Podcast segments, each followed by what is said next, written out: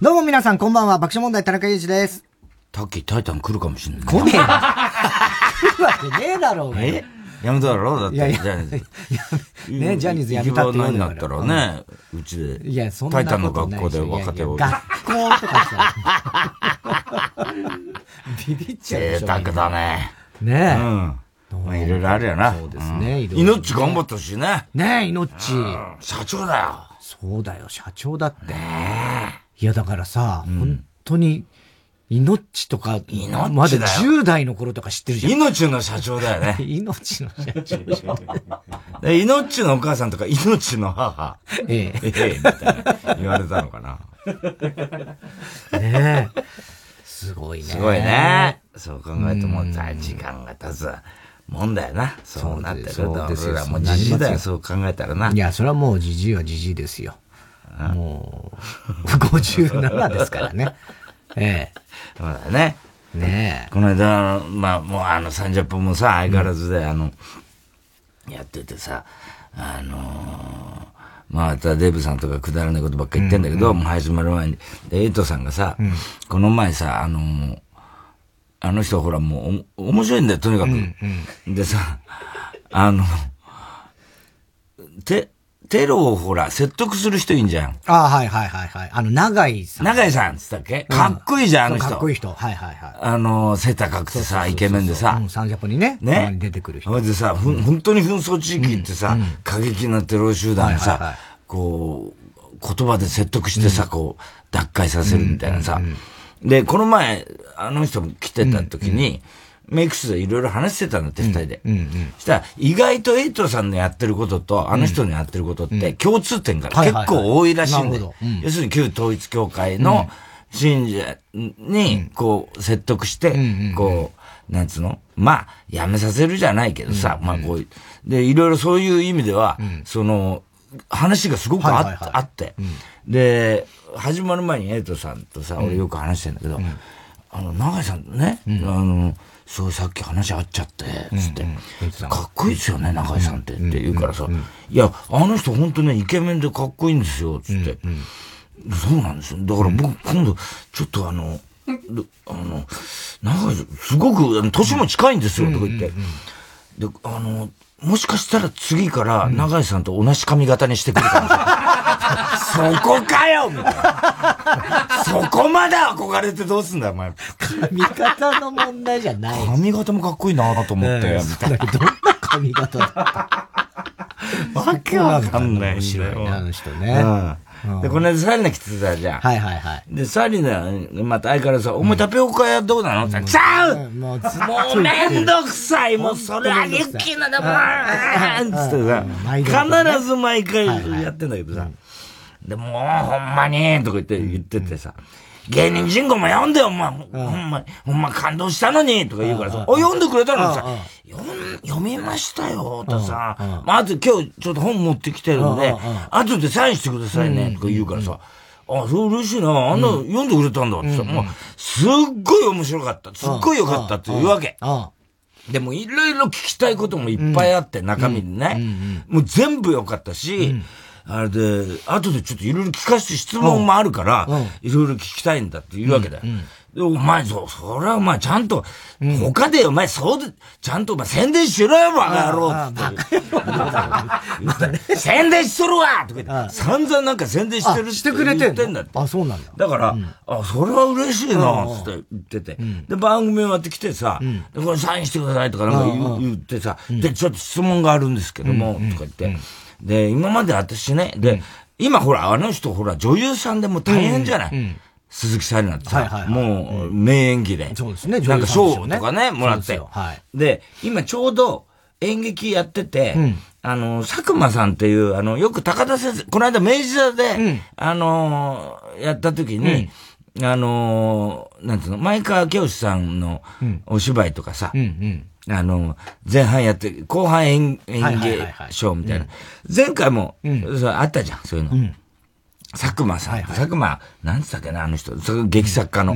で、え？たくまさん、たくまさん。たくまさん。たくまさん。たくまさん。ね？で、たくまさんのところで、あの、お芝居やってるらしいのね。で、高田先生もたくまさんのことすごいっつって言っててさ。あのー、あの、すごい才能、天才的な人なんで。で、そこでいろいろね、演劇論もやるんだけど、その、エチュードとかやりながらね。で、あの、で、俺もほら、芸人人語にはさ、もう散々、あの、小劇団バカにしたこといっぱい書くから。まあまあまあね、書いてあるよ、ね。小劇団クソだ。小劇団の連チャン、ろくでもないとかさ、そういうさ、感情から入る芝居はダメだと思う。そういうのね、あの、大体ね、あの、要するに、あの、メソード演技ってね、俺らも習ったあの、まあ、デニロだとか、まあ、ダスティン・ホーマンって言って、アクターズスタジオっていうのがあるんだけど、その、アクターズスタジオで教えている、そのラ、スタニフラスキシステムから、あターンを発するね、演劇論にしたって、何にも書い、ね、読んだって、やっぱりね、感情から入るのはダメだと。うん、チャップリンも言ってるし、うん、歌舞伎もそう。で、日本は特に型なんだというようなことまあ、いろいろ、端々に書くわけ。はいはい、ところが、それもわからないね、バカが、ね、衝撃弾には多いみたいなことをさ、まあ、意地悪で書くんだよ、俺も。ほんと口汚い。本当に。で感情の芝居の、そのね、あの、コントロールのできなさとかね、芝居全体のことって、要はそういうのはもう本当ね、そんなものはね、自己満足に過ぎないんだみたいなことを、まあ言う。いろいろ書いててさ、型の演技ってさ、どんだけ重要かっていうのこと。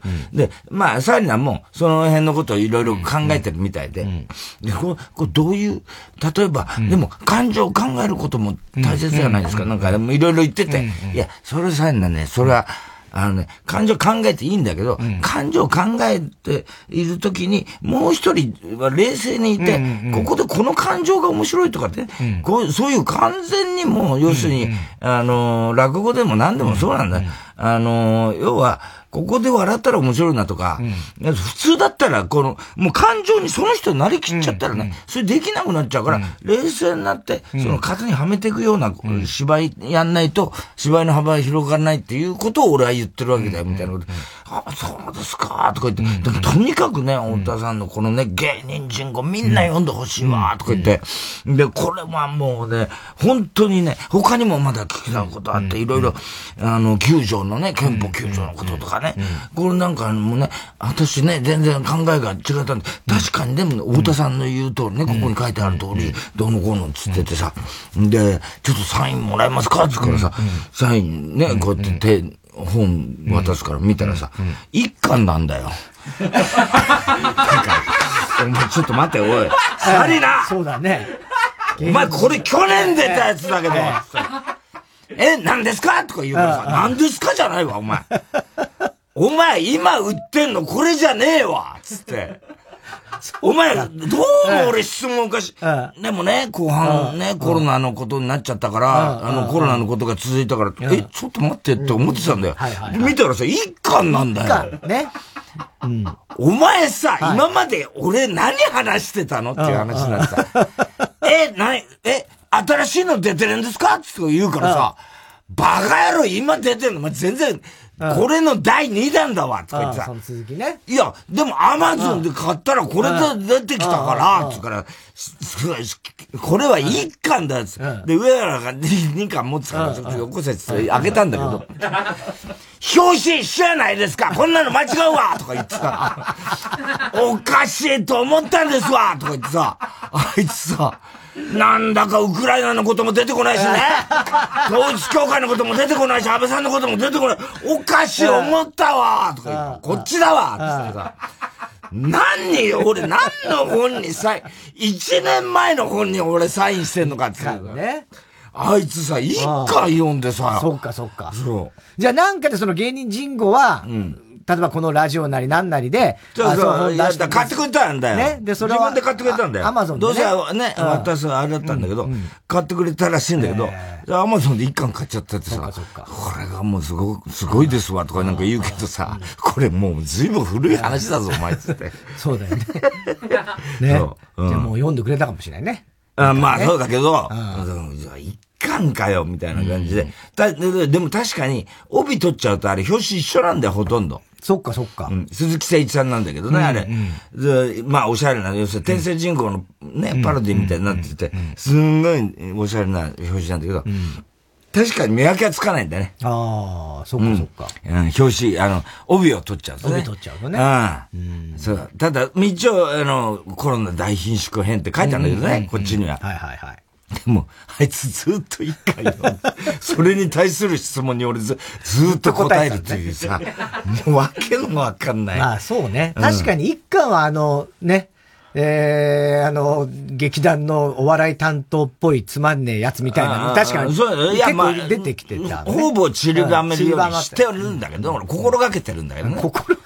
まあまあ確かにな。よく出てくる、そうそうそう。ね。ね。うん。だからそれでもうずっと永遠。うん一家の話、延々聞かれてさ、そんなこと書いたっけ？みたいなさ、最初さ、忘れててさ、あまあ確かに書いたけど、あれ、そんなこと書いてた？つから、忘れてんですか？とか言うからさ、いや、忘れちゃうんだよ、俺結構な、すぐな、とか言って、言いながらさ、それで見たらさ、一巻出しやがってさ。真面目にでも忘れるわ、こんなもん。バカ何年前に書いたと思ってんだ、この野郎、と思って。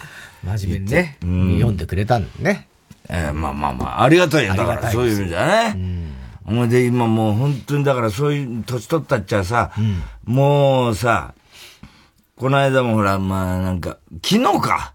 俺ずっと寝ちゃってて、お前らが。昨日だね。なあ。はい。昨日。昨日 YouTube 撮りがあって。収録をして、うん、で、それが夕方終わって、うん、その後、太田さんの家に。ネタ作りで。ネタ作りで行くんで、で、それぞれ別々でまあね、移動して、で、俺は、えっと。だってさ、もうさ、うん、要はさ、俺、あの、よ、よ、だいたいまあ大体4時か5時に起きて、トレーニングやるじゃん。で、そっから YouTube の撮りがさ、で何時間かあるわけだよね。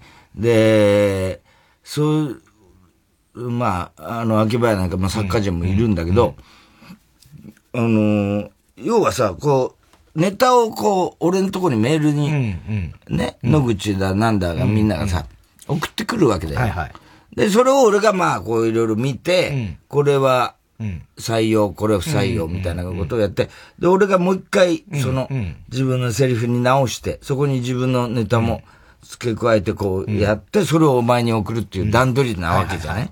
で、それでやってんだけど、こっちはほら、YouTube ややって、YouTube 終わって、で、お前がもうそのまま家に来るって時に、パッてやってメールやると、もう5個ぐらいね、漫才やんつうのかさ、5個ぐらい来てるわけ。お前いつやれっつんだよ、バカ野郎！みたいな話になって。て。いや、まあそうですね。はい。でもさ、散々声からして YouTube やったってさ、お前いつやれっつんだよ、バカ野郎！みたいな感じになってて。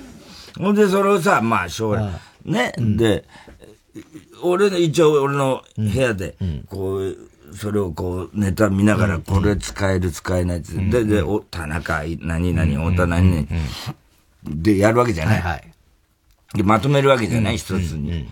それやっていくうちにだんだん眠くなっちゃっててさ。で、お前と、ね、お前は猫の部屋入って、それはもう気がつかずに俺さ、3時間ぐらい寝てたよね。ね、昨日ね。だから、俺は、えっと、大戸さんが先に家に着いてて、で、俺はまあちょっとまたコンビニ寄ってなんだして、で、俺のがちょっと後から入ったわけですよ。で、前にあった、俺が入ったことにお前が気づかなくて、俺がずっが時間も待ってた事件があったじゃん、前。お前。ね。だから、それ。端っこかっつった。いや、そうだけど。だそれがあると怖いので、一応、お前が自分の部屋にいるんだ。玄関入ると部屋見える。見えるからだ。で、お互いこう目合ったりする場合も、まあ合わせないけども、あ、俺が入ってきたことを見てるな、あいつは。確認してるなっていう。目視。ね、も、うん、そう。で、それは毎回やってるんですよ。で、昨日も、一応別に入ったら、お前多分それやってたんだろうね。やってた。うん。で、起きてたし、で、俺確かにそう、俺その記憶あるんだ。あるでしょ？だから、あ、俺のこと多分認識したと。俺が来たことは分かってるそうだ、だから、でも来た時に、あれ？あいつもう来てんのかなって、ちょっと分かんなくなっちゃった。そっかそっか。うん。うん。だからそれで俺は、まあもう部屋にいて、うん、でもまあ、別にすぐ来ないじゃないですか、大体。まあそれをだからそれをやってるから。ね。だからそれは、だから俺にとっては何の不思議もないんですけど、うんうん、で、昨日は3時間ぐらいだ、9時ぐらい ?6 時ぐらいに行って、9時ぐらいに、前が来て、いや、寝ちったよ、とか言って。そうそう、それで、起きたらさ、もうさ、変な格好で寝てるから、もう左腕が痺れ切っちゃってて、なんだこれと思ってさ、あれ？と思って、パッて見て靴があってさ、二つあって、昨日誰だっけ、あれ？昨日来てたのは。猿猿か。うん。猿。猿が来てはいはいはい。行ったらさ、で、猫の部屋がさ、またディズニーがまた映んなくなっちゃったんだよ。え、なんで？この間映ってたんだ この間映ったの、またディズニー映んなくなる。もう嫌なんだ、俺ディズニー映んなくなるの。本当に。わかんないけど、なんでなのどういうことなのわかんないの。うん、確かに昨日はテレビついてな信号かった。が来ませんみたいになっちゃうの。必ず。なんか、直してもなっちゃうの。そうなんだ。電気屋さんにやって。うん。だからまたディズニー映んない。で、お前と猿と行ってさ。で、もうさ、やるんだけどさ、もうだんだん煮詰まってんじゃん。で、さ、あの、いろいろこう、もう、まあ、一応、ね、サッカーネタ出ししたのと、まあ、俺が清書したのは、一応、まあ、なぞって、まあ、やるわけだよ。1回、2回、1、2回通して、まあ、まあ、3分か4分ぐらいかな、あれ。ほん。で、まだ足りないっつうから、そっから今度さ、あの要はさ、その場でちょっと作っていこうっていう感じのムードになる時あるじゃん。あれ。それで、あの時さ、必ず毎回あるんだけど、なんかさ、もう何この話みたいになる時あるじゃん。あるよ。もうさ、しょうがないじゃん、でもそれってさ。それって別にそっから、面白いこと膨らむかもしれないから、いろいろ探るわけだよね。いろいろ探るんだけど、どうあってもこう発展はしていくんだけど、全然面白い話にならないまんま、普通の話をずっとしてるみたいなさ、状態の時。あるあるある。すごいあるじゃん。あるある。で、あれが昨日もやっぱりさ、そんな感じになっててさ、で、こう、パンダがね、パンダが、来て50年とかいう、まあネタから入るんだけど、だから俺がもういろいろパンダだな、俺らの時は、もう小学校の時はランランカンカンでとかなんか言ってて、そういやあれですよね、でもあの、あの、パンダが最初ですかねあれ、動物で流行ったのみたいな。ことの、な、探りながら、こっからなんか展開できるかと思うわけじゃん。で、パンダはやっぱり、パンダですよね、動物。それは動物でたまになんか動物が流行る時ありますよね、みたいな。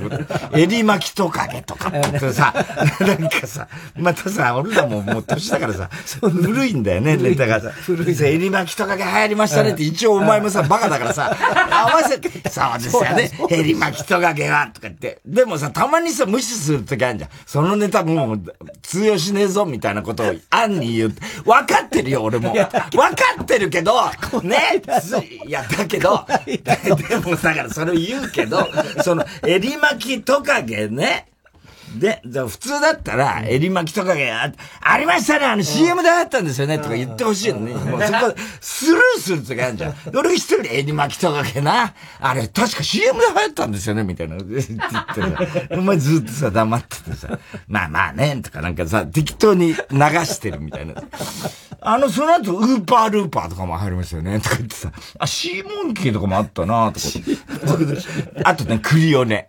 とかさ、だんだんさ、コアラも最初来た時はね、相当あれでしたけど、やっぱりああいうのって、でそっからこうギャグにしようとするんだけど、なかなかこう、コアラのマーチに行ってもなと思うわけじゃん。で、うーん、まあでも、あれですよね、あの、パンダって、あの、パンダがやっぱ流行ったあれ、ぬいぐるみも相当、パンダね。あれ、ぬいぐるみも、あの時は、今テディベアとか、あれですけど、あの時はみんなパンダでしたからね、ぬいぐるみはとかって。いう、そういう、どういうことどういうことだかわかんないけど。まあ、とりあえずやる、探ってるわけじゃん、その辺はさ。パンダ、今ね、テディベアがなんか貴重みたいになってますけど、あの頃のぬいぐるみって言ったらパンダですからね、なんつってさ。だからそういや、あれだよ、山田パンダもあれ、あの頃、名前つけたんじゃないですかって。山田パンダ。もだって、俺だってわかんないの。今の子に通用しないの。分かってるよ。でも、一応さ、かぐや姫だっけ？かぐや姫のさ、山田パンダさんって、た、多分さ、山田パンダってね、名前を付けたってことはパンダブームの頃だったんじゃないかなみたいなことをさ、まあ言って、言ってて、うん、パンダ、あの頃パンダ、山田パンダさんも多分それで、パンダさんになって、客寄せパンダなんて、言葉もだって、あの頃できたんじゃないですか？とかなんか言っててさ、で、ザ・パンダとか、やっぱりあのね、あの、ヤング・オーのザ・パンダとかもそうだろうし、でも、そう考えると、イルカってなんでイルカ？イルカ流行りましたっけ？みたいな話で。もうさ、どこ行くんだこのネタみたいな。もうさ、誰がわかるんだよこのネタみたいな。もう古くてさ。あ、そうか、フリッパーかみたいなさ。ワンパクフリッパーってね、昔ね、イルカが主人公のアメリカのドラマがあったんだよ。それ流行ったんだよね。だから、イルカさんは多分あれ、ワンパクフリッパーの時に、イルカをつけたんじゃないんだろうか、みたいな。もうボケてもない。ボケてもなんでもないんだけど、それを永遠話してるっていう。それはお前も、そうですね。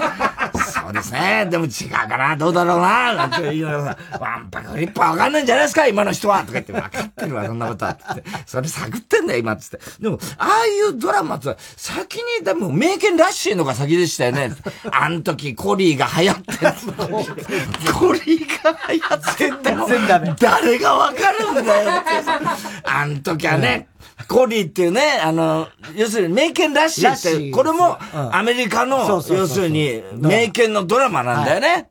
で、それが、犬種がコリーだったんだ。はい、そしたら、みんなコリー飼う人、あの時増えたんだよね。ぬいぐるみも多かったし。それで、ぬいぐるみも多かったしね。で、そコリーが流行ったんですよね。あの時は確か、名犬らしいから。その前、リンチンチンだし、遡んじゃないよ、みたいな。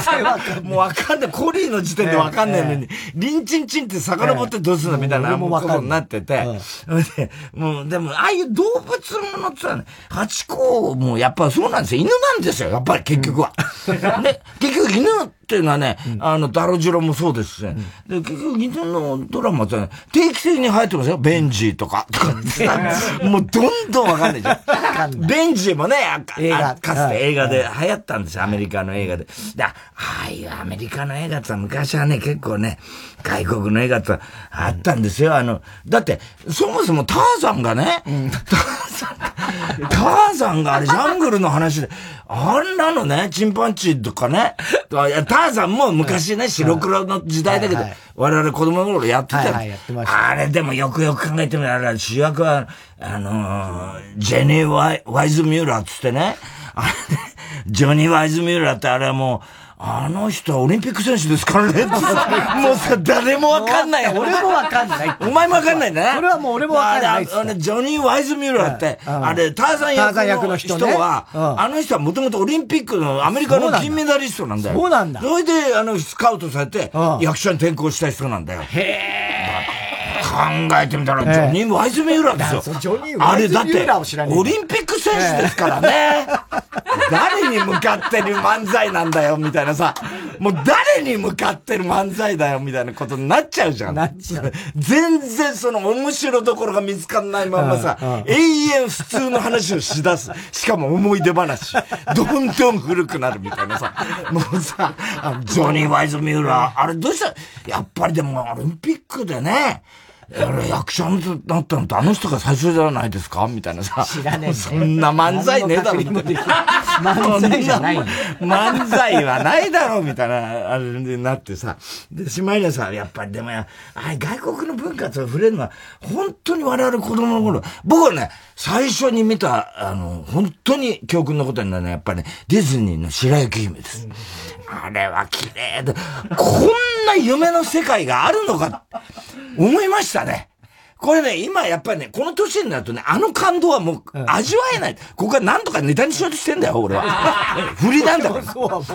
あの感動、あの空間、今ね、シネコンとか言ってるけれども、あの、母親に連れられて行った時の、あの画面に広がるあの白雪姫の美しさ。あれが、でも、えてみたらあれ戦前の映画ですから、僕が見た時もうすでに古いのに、もう関わらずですよ。もう未だに色あせないじゃないですか、みたいなことを延々やってんのに、お前もう突っ込みもしないで。もしない。延々俺の話を聞いているみたいな。聞いてるだけで。話になってさ。で、だんだんさ、でも、今のだってね、で、お前になんとか戻そうとするから。俺に言ってきためんどくさいな。子供も見えるでしょ？だって今の子供も。ディズニー好きでしょ？だってお前だってディズニーの声優やってんだから。子供たちだって、あれ、白雪姫は見ますよね？だから、それは僕らの子供の時と同じ体験を今の子供がしてって、すごくないですか？みたいなこと言ってんだけど、お前は、いやー、見るんですかね？見ないと思いますよって言うから、いやいやいや、見るでしょう。だってディズニーランドにピーターパンとかあるんだから、そりゃピーターパン見るでしょみたいな話をしてて、いや、どうですかね今の子はやっぱりあの、美女と野獣とか、ちょっと、リトルマーメイドの方ですか？みたいな。いやいや、それはだって見る子もいますよ、きっと。みたいなことで言ってて。漫才じゃないんだ漫才じゃないんだ会話なんだ単なる、どこにも面白さが見つけられない状態で延々それをさ、話しててさ、そのうちさ、でもピーターパンって考えてみたら、だってね、あの頃僕はピーターパン感動して、ね、ピーターパンは、話もわかんねえよ。本当にネバーランドに、ネバーランドって本当だったんだって今思いますね。だってそうでしょ？ピーターパンは今見てもあの時のピーターパンのまんまですよ。僕はどうです？今57歳でこんだけ追いさらばえて、ね、あの時は子供だ、自分も子供だったから、ピーターが子供のまんまで子供たちしか行けないネバーランドっていうのは自分も子供だったから、あの時そんなにね、そのことに気がつかなかったけど、今こうして年を取って50代になって、映画を見た時に、ピーターはやっぱりピーターのまんまなんですよ。ってことは、あの話って本当だったってことじゃないですか。もう気がついちゃって、俺もそこで。あ、あの話って本当だとか思っちゃって。だわかるでしょ、でも。そのこと。いや、もうだだってピーターはさ、あのスクリーンの中のピーターのまんま、年を取らないわけじゃん。で、で、俺は50代になってるわけじゃん。あの時、でも今見てもピーターはピーターのまんまじゃん。まんま、ね、ってことは、あのネバーランドって概念は、こういうことだったんだ。今になって気づきますよね。どうもありがとうございます。そんなわけねえだろってさ、そんな漫才あるかみたいなさ、もうさ、もうどうにもなんないよね、あれ。なんないパターンね。本当にさ、どうしたらいいんだろうね、ああいう時。あれはもうだ、俺が聞きたいよ。どうしたらいいのか。もうだから、お前はなんか割と熱く語り出すみたいな時になるとやんない。なんかそれこそそういう。いや、だから探してんだよ、だから。ええ、探してんだろうけど、俺は別に一応こう、最初は合図ってそうですね、ねつって、ね。で、当然まあ、ボケを待つんだけど、まあ、まあ、そんな、来ないよね。で、でも話してるうちにお前がこう、真実を語り出すみたいな突っ込んじゃダメだっていう。だから、要は、ね。それはもう。それ前提としてなんだよ。そっからボケたいんだけど、全然ボケが浮かばない。20分ぐらいボケてる。ピーター、ピーターのまんまですよねみたいなさ。あ、ネバーランドって本当だったんだよな。ここで、ここで、本当だったんだよ。なんかもうボケなのか何なのかがわからないから、もう、薄ら笑い。そこは一応、まあそう、そういう考えてみればそうですねって言うでば、次のボケ行くわけだよ。お前もそう、今もまだ子供かみたいな、そういう感じになるわけで。お前はまだだな、みたいなさ。難しい。あれでも本当気がついちゃってさ、俺言ってる途中に。ピーターパンはね、本当だったんだって本気で思っちゃって俺喋ってね。うん。だそれ実際そうじゃん。だってさ、あの画面は変わんないじゃん。まあね。あのストーリーも、うん、あのね、ね、うん、アニメーション。ずっと子供のまんまというね。あれはさ、うん、あの時のまんまさ、綺麗な映像のまんまさ、だけど、俺はもうさ、すっかり年、追いさばられてるわけ。さらばれてるわけじゃん。それさ、あの時は気がつかなかったけど、あ、やっぱネバーランドってリアルだったんだ、みたいなさ、なんかさ、急に気がついちゃったりして。それをどう漫才にしようかっていう。それは漫才は厳しいね。うんちょっとね、全部説明ししてから。101匹ワンちゃんね、みたいなさ、もうすごいね。ワンちゃんもなんか。あれも、あれでダルメシアンが流行りましたけどね、みたいなさ、また始まって、今度また犬の話に戻っちゃって、最後は猫批判。スペッツから、その、あれですね、シベリアンハスキーも流行ってる。なんですかねなんですかシベリアンハスキーも急に流行ってそうかと思ったら、秋田犬。秋田犬。今、秋田犬で戻りました。戻りました。戻った戻りました？でもねえし。だからね、犬、犬なんですよ、結局物語になるのは。猫は物語にならない。何ですかあの猫っていうのは。猫の部屋で。猫。猫の部屋で。猫はちっとも物語にならないでしょあれは何ですかあれは。これこの物語ぐらいですよね。あれもさ、大したヒットもしなかったでしょなんつってさ、よくわかんないさ。うん、もうあれはどう、もうね、いつまで続くんだろうな、あの感じね。いやいや、だからもう、本当な、見つかんないんだよね。うん。うん。出口の見えない漫才。そうだ、からまあれはね。うん。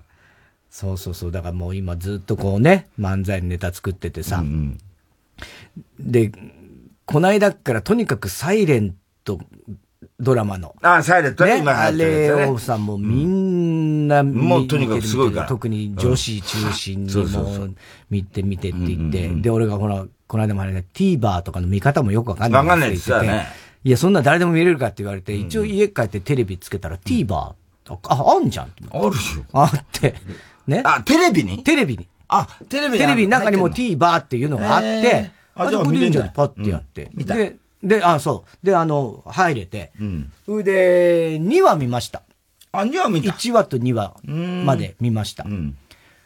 まあ、あのー、川口春奈はやっぱ可愛いなとは思いますね。いいよね。うん、すごいかわ、可愛かったです。はい。で、あの、いや、あのですねえっと、まあ、もちろん、あの、なんつうの、こう、な、泣くよ、泣くよって言われて、泣きはしなかった。がもう号泣だからね。ええ、毎回。泣きは、泣きはしなかったですけども、うん、あ、ここできっとみんな泣くって言うんだなっていうのも、まあ、わかりますよ。ちょっと、ちょっとこう、あ、なるほど、あ、ここだなっていう、ここだな、ここだ、とかっていうのは、わかります、うん、で、気になったのが、うん、あの、鈴鹿王子くんっていう役者さん。あの、今彼の方。ああ、かわい。い。かわい。い。顔した。ね？ね。で、だ、で、ほら、あの、目黒くんは、スノーでしょ？ジャニーズでしょ？で、この子もジャニーズなんだろうか？でも、いや、違うかな？なんと思いながら、ちょっと調べてみたんですよ。あの、ウィキペディアかなんかで見て、鈴鹿王子っつって。そしたらさ、すげえびっくりしたんだけど、あの役者さんのデビューのいきさつって知ってる？知らない。でしょ？もうびっくりした。あのね、普通の高校生の時に、その学校で映画のロケがあったんだって。映画のロケがね。ね？まあたまにあるじゃん。ロケ場所で。ロケ場所で。使われたってこと、ね、そうそうそう。で、そういうことはまあ普通にあるじゃないですか。で、で、そのロケ来た時に、そこの、やっぱ生徒がエキストラでちょっと借り出されて行ったと。ね？で、そのエキストラで、まあ借り出されたから、まあやって、そう。そしたら、そのロケに来てたのが、広瀬すずなんだって。で、広瀬すずが。聞いたことある本当に？その話。そうなん広瀬すずがスカウトしたんでしょ？そう。だ広瀬すずが、うんうん、あの、鈴鹿王子くん見て。鈴同士でってことなんだ。鈴同士じゃないんだよ。違うんだよ。鈴鹿？違う違う違う。名前なんかわかるわけないだろ、お前、高校のエキストラで。鈴鹿ね？ええ、鈴鹿じゃねえんだよ。向こうが鈴鹿うるせえな。俺鈴鹿。どういうこと？そうじゃなくて。そうじゃなくて。ね。広瀬すずが、ちょっとあの子すごい、いいいからって、スカウトしなって、それがあの子なのそう。それを事務所の人に言って、で、マネージャーさんが声かけたんだって。で、それで、名前を鈴鹿王子にしたんだ。あ、その時は、そっか。広瀬鈴から取ったんだ。後付け、後付けっていうか、まあそうだよ。あ、そっか。そう。広瀬鈴から鈴を取って鈴鹿っていう名字にしたんだってよ。すごくない？すごいね。広瀬すずってなんかそんなことすんだと思っちゃって。なんか。ああ、まあでも、ね、大女優だからね、今やね。すごいよね。広瀬すずちゃん。うん、だって、広瀬すずちゃんはそれこそもう最初からすごかったでしょ、うん、うん。何？あの、あのー、結婚。ゼクシー。ゼクシー。ゼクシーのあの時から、もう大女優だったでしょ？でもあの時若いんだよね、いや、めちゃめちゃ若い。結婚するような年齢じゃないでしょ？あの時。あ、まあまあ、そうだね。ね、いわゆるゼクシーのターゲットの。そうだね。よりもっと若い。10代だと思うよ、多分。ね、そうだよね。14歳ぐらいそんな若かないと思うけどね。そういや、知らないよ。あの、でも相当若い10代の子だと思いますよ。だからすごいよね。そう考えたら、その時からだもんね。そうよ。うん。ね。うん。うん、でもだから、広瀬すず、橋本環奈、この辺はもうね。俺、だから、まあ、俺はね、サイレント一回しかまだ、一回目しか見てないけど、うん、あれが、あれ、面白いよ。あの、なんだっけ。エルピスでしょ？エルピス、エルピス。長さ。うん、うん。あれは、俺結構らしいね。あれもだからまだ見てないんだけど、見たいなと思ってるんだよね。うん。うん。あれなかなか、これからどうなるんだろうっていう展開だよ。うん。あの、長澤まさみ。冤罪とかがテーマなんだよね。冤罪っていうか、うん、まあ、長澤まさみが、うん、あの、要は、なんかこう、あの、女子アナなんだけど、うん、エースの女子アナだったんだけど、ちょっとこう、なんつうの、スキャンダルがバレて、あの、端っこに追いやられてるみたいなところの、あ、あの、アナウンサーなんですそっかそっか。それがっていう、それ、面白いんだよ、それ。うん。なんかね、ありそう、ありそうというかね、合いそうだね。長澤まさみが。合いそう、合いそう。ありそうっつったらいいな。ありきたりみたいなこと言ったら、お前。誰でも考えつきそうだそんなことは言ってない。ケチつけたろ。いやいや、してない、してない。いや、なんかそういう役、なんかもう、長澤まさみがあってそうだなって。も。うん、いいよ。感じで。ねえ。えー、だそれも見なきゃいけないな 結構だから。別に見なくてもいいんだよ。い？や、でも見たいなと思ってたそれは。うん。なんかこう、すごいだって、本当はもっと何年も前にやろうとしてたのを、なんか、そう、なんか別の曲とかでも企画が結局通りそうが通んなくてダメになってみたいなのを、なんかで、ちょっとまたいろんな別のとこに当たってとか、だから、もともと。あれ、大根さんだもんね、あれね。大根監督、あの、なんだっけ、ね、か映画監督だよね。あの、それこそ長澤まさみのなんだっけ。モテキ。モテキ。モテキ。モテキ。の人でしょ、ヒットメーカーだもんね。で、そのあの、脚本の人が、もうずっとこう、やりたくて。あ、そうそう。で、長澤まさみも、これはいつかって思ってたんだけど、なんかうまくいかなくて、何年も経ってやっと執念でこ、こぎつけたらしいよ。ああ、なかなか企画通んないもんなんだよね、そんなすごい人でもね。うん。だから、そう、なんつうの、やっぱり、テーマが結構社会派なんでしょ？うんうん。そうそうそう。そう社会派。そういうところ、うん、で、結構最初に出てくるのは事実に基づいてはないんだけど、うん、事実をヒントにしてやりましたってこう、テロップ出るから、うん、かなり多分、あの、実際にあった事件なんかもちょっと絡んでくんだと思うんだよね。うん、なるほどね。なんだ、面白い、面白い。フジテレビかあれ。フジテレビだよね。フジテレビかな。すごくない？だから、サイレントもフジね。サイレントもフジ。でもドラマのフジがまたすごい、ね。だってこっちはほら、なんとか、アトムの子だっけ？あ、アトム。こっちもすごいんだ。だ今シーズンはもうすごいんだから。ああ。で、ほら、鎌倉殿だろ？うん。鎌倉殿。タイはね。うん。社長がこの前、あれ、やってるね、鎌倉殿ってやつ。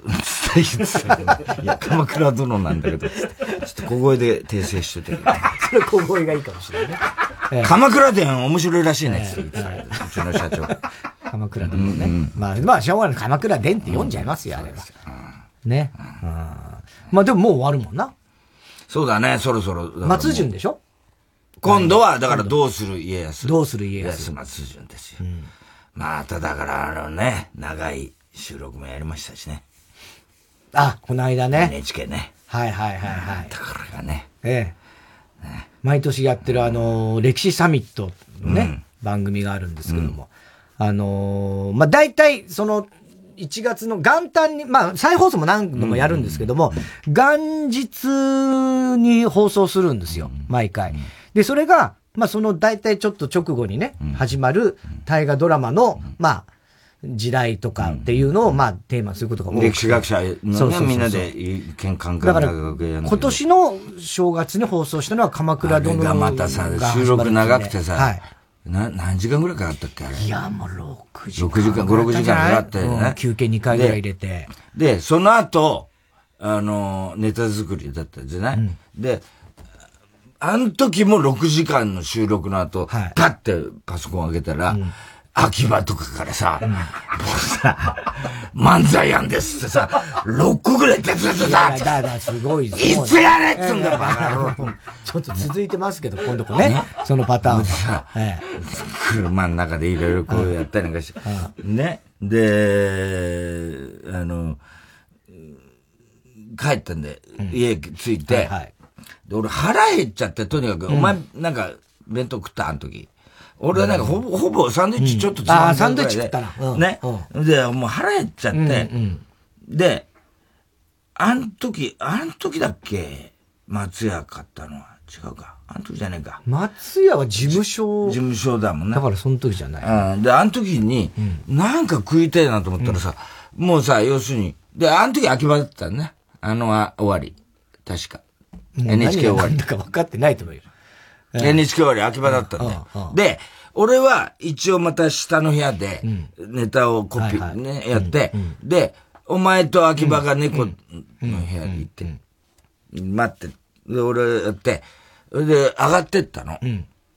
で、今日はさすがに6時間ね、あれだったから、いっぱい食べ物買ってあるんだろうなと思って、行ったら、あんまんしか買ってなかったの。ね。いや、それは申し訳なかった。マジかと思って、俺腹ペコですけどみたいな。そう思ったの。で、お前涼しい顔して、みたいな顔してさ、やってるわけ。うん、ちょっとこれ参ったなと思って。で、とりあえず俺、秋葉にさ、ネタをね、送るわけだから、まあ、お前のせいで相当めんどくさいことになってるんだけど、要するに俺の書いたパソコンで書いたやつを、秋葉に一回送って、秋葉がコンビニ行ってコピーしてお前のためにだよ。全部持ってくるわけだよな。で、秋葉に送って、で、これで、俺は、とりあえず、下行って、猫の部屋お前がいるからもうタバコも吸えないじゃん。で、下で行って一服して、で、とりあえず秋葉コンビニ行くだろうから、その時になんか買ってきてもらうと思って、俺秋葉にね、秋葉に、あの、頼もうと思ったら、いつの間にか秋葉もう行っちゃってたの。行っちゃってた。ああ、もうあいつ行っちゃってたよ、コンビニと思って。ほいで、また猫とお前の部屋行って、帰ってさ、秋葉がこコピー持って帰ってきたら、こいつ、ま、こいつ自分の肉まんかなんかさ、そうなの自分のだけ買ってちゃっかり買ってさ、帰ってきて俺の目の前でさ、もぐもぐ食べ出しやがって、ふざけんなよ、お前みたいな。そんな感じになってる。あれ何買ったのお前？肉まんだろ、ええ、肉まん食ってんだよ、お前。こいつさ。いや、いい。だから、その、あんまんしかなかった時に言ってくれれば、俺腹減ってたからもうちょっとなんか欲しかったんだって一言いや、だけどそこっちはやることがあるわけ。で、こいつに送って、したいってタバコも吸わなきゃいけない間にこいつこそこそ行きやがって。こそこそしたら自分の肉まん買ってきやがって、俺の前でパクパク食べやがって。ね。で、あん、またアンケイオがたまにいるんじゃん。なんか最近、なんだか知んねえけどさ。で、アンケイオがいて、またあんまんだったんだよ。ね。で、あの、あんまん好きだからいいんだけど、で、あんまん、さ、あの、この間もさ、食ってたらさ、あのさ、あん、お前が、なん、アンケイオが言ったのかな、あんまんとかってあんま、食べてる人見たことないですとか言うからさ。ああ、そう、そのアンケイオで。な、うんお前何で、俺が食ってさ、食うって俺、一口食って、食うってさして、いやいや、いらないですよ、って言う。からさ、食えよ、俺のあんまんとか言ったらさ、いやいや、いらないですよ、俺あんまあんま好きじゃないんだよ、って言うからさ、え、お前、普通あんまん美味しいじゃんって言ったら、いや、あんまんって俺、もしかしたら食べたことありません。ないかもしれないです。え、お前あんまん好きじゃないのって言ったらさ、いや、まあまあ、ピザマンですね。ってから、俺ピザマンこそ食ったことないわ、みたいな話になって、俺の時代ピザマンなかったからね、みたいな言ったらさ、お前あんま何嫌いなんで、もしかしたら、あちょっと、あれがあるかもしれないですって。なん、トラウマがあるかもしれないです。え、なんでだよ？って言ったら、いや、アンマンって呼ばれてたから半径だ半径用だからって。あ、なんか悪いこと聞いちゃった。なんか急に悪いこと聞いちゃったみたいな話。なんか雰囲気になっちゃった。そうそうそう。確かにね。あんまんってなかなかね、多くないもんね。え？あの、お前は好きなの大好きだけど、ね、あんま確かに。ピザマンとか肉まんの方が圧倒的に食べてる人は多いんじゃないかなそれでお前がさ、あそこの、うちの近くのセブンイレブンはね、おそらくね、のあんまんはね、うん、ほぼ光が食べてるとかって、またさ、わけのわかんないこと。いや、わけはわかるでしょ。わけわかんないよ。他の人は食べてる。いや、そら食べてはいるかもしれないけど、一個しか大体ないんでね。で、その一個を買ってお前には渡してるから。だから、そしたらまたその次の一個を食べる人がいるの。うん。分かってます。俺が全部食ってるわけじゃないよ。それでは、そろそろ参りましょう火曜じゃん。爆笑問題カーボ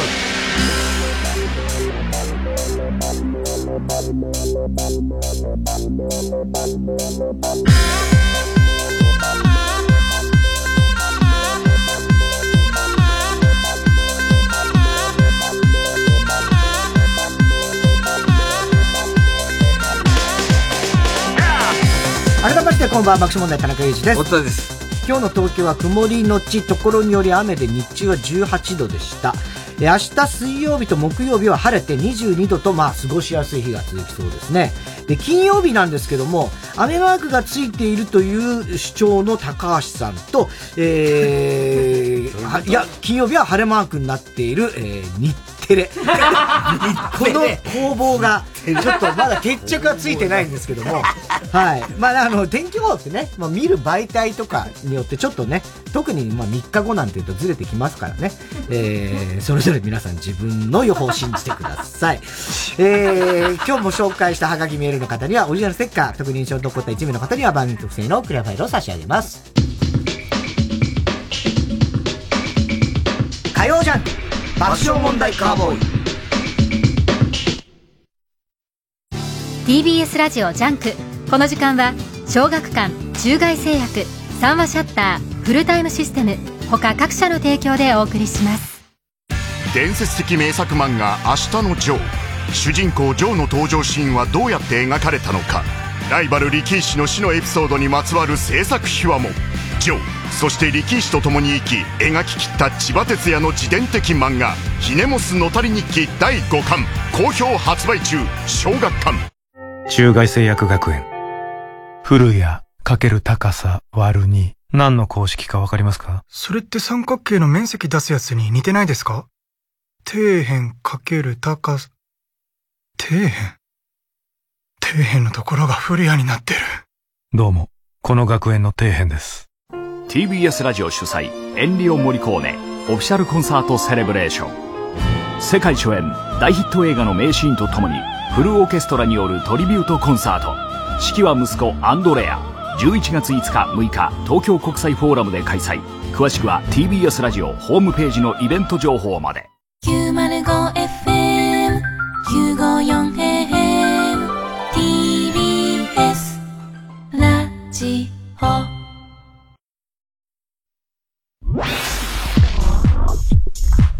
火曜ジャンク爆笑問題カーボーイオーナーさんお願いします。ほんまお願いします。いやもう田中さん、わかりましたから、こんな夜中に頭下げんでください。いや、違うんです。もうそういうことやないんです。もうどうしてもこれだけ入れてほしいんです。いや、だから何を入れるん ?24 時間いつでも荷物受けといて便利なんですわ。もうほんまに私の夢なんです。お願いやから、フルタイムロッカー、入れてーなじゃあ、入れよか？フルタイムロッカー。ええー、ありがとうございます。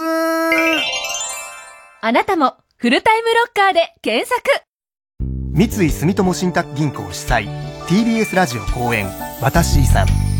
忘れられない人、残しておきたいもの、守り続けたいこと。あなたが誰かに伝え残したい人、物、ことを400字でご応募ください。締め切りは11月30日、私遺産で検索。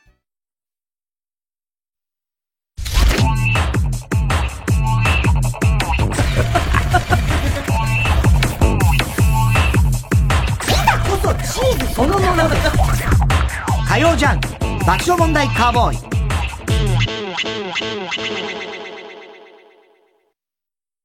ここで、食べひろの一生の人をお聞きください。君と二人共に過ごして分かってきたの。出会った頃は少し無理してたことも。いつしか私君に全て求めていたの。出会った頃少し疲れた顔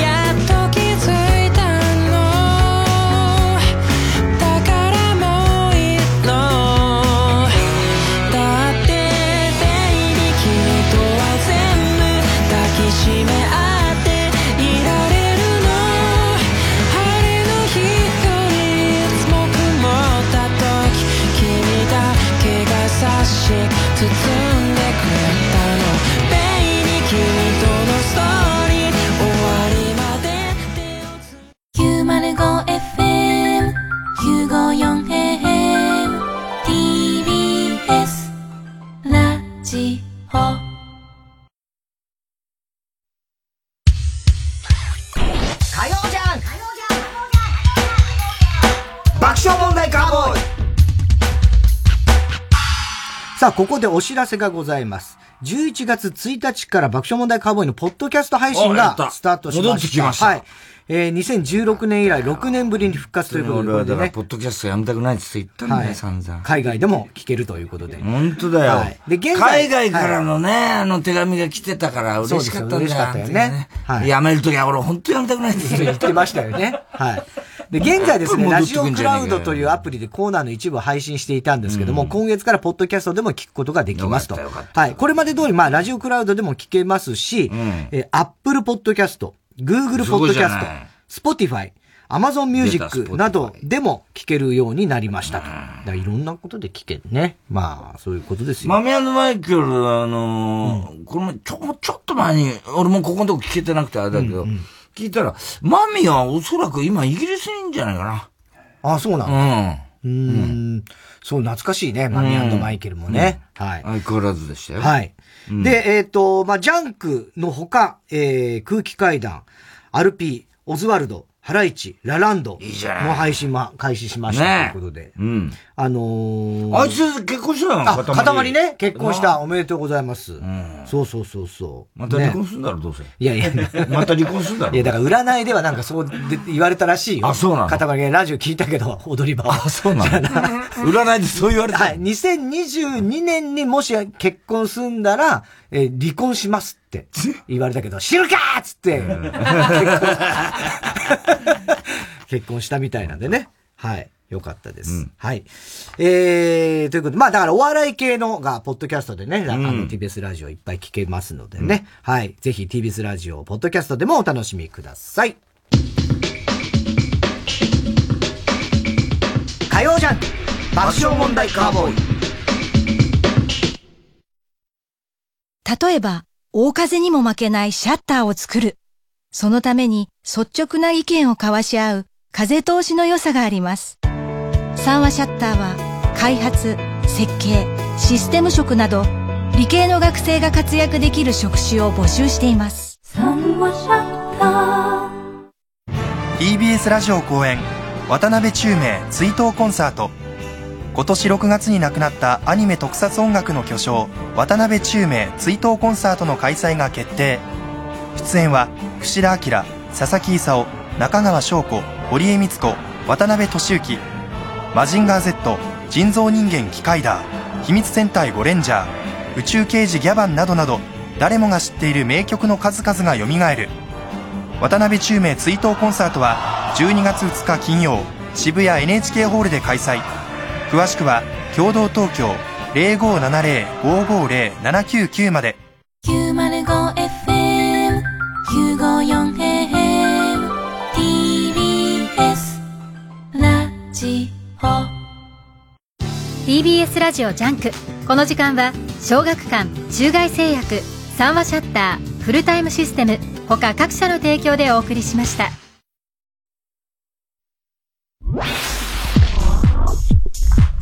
火曜ジャン爆笑問題カーボーイ。TBS ラジオ公演桂文史新春特選落語会2023来年1月8日日曜日と9日祝日の月曜日有楽町朝日ホールで開催します。チケットは全席指定税込5500円。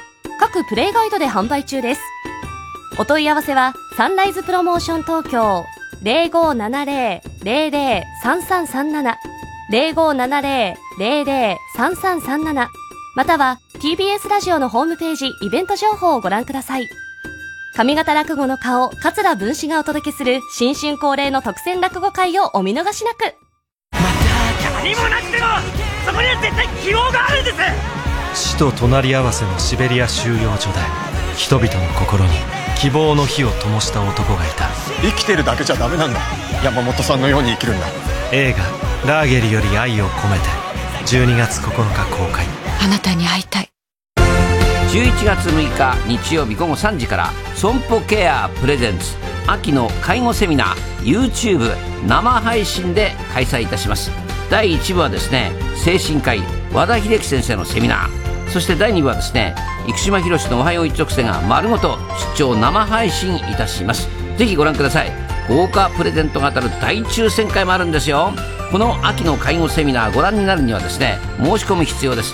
詳しくは TBS ラジオのホームページのイベントページをご覧ください。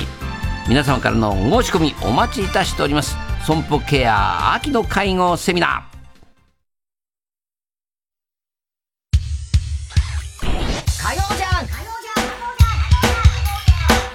爆笑問題カーボーイさあ、コーナー行きましょう。今週の思っちゃった。えー、今週あった出来事を受けて皆さんが勝手に持ってしまったこと、想像してしまったことを紹介します。ラジオネーム、笑福亭グルーチョ。太田さん、キムタクになら自分のチンコを見られてもいい人、こんばんは。まあ、キムタ別に、まあ、男ってそんな気にしないですけどね。キムタクになら見られてもいいっていう。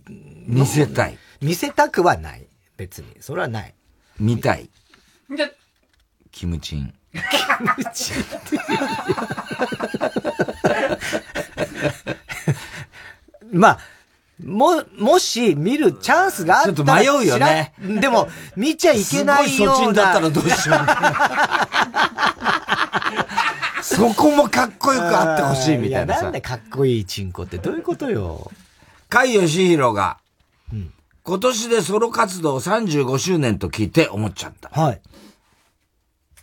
あ、ソロ活動ソロ活動ですよね。あそうかもし、甲斐義弘が、庵野秀明に憧れていたら、ヒーローのサビを、サビを、ヒーロー、ヒーローになるとき、あは、それはエヴァー って歌ってたと思う。なんだよ。ヒーローになるとき、それはエヴァ。憧れてねえだろうなって、そもそも。ね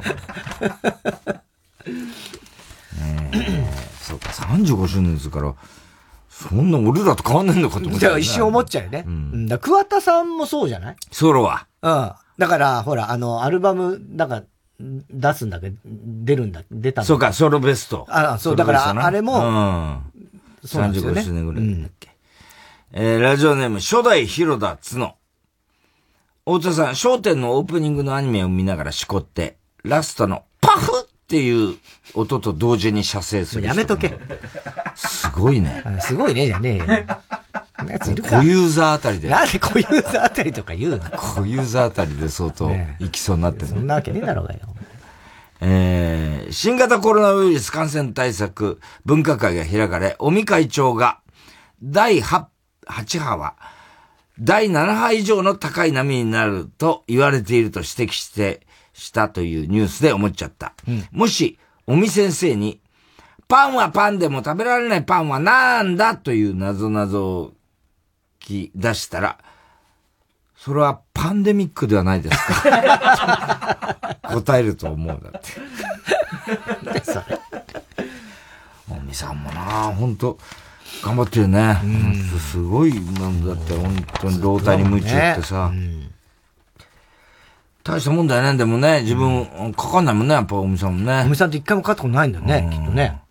ラジオネーム、下世話な、世話好き。下世話な世話好き。イーロン・マスクが、ツイッターの買収を完了したというニュースを見て思っちゃった。はい。イーロン・マスクがカラオケに行ったら、人生イーロン、イーロン。ですらも、イーロン、イーロン。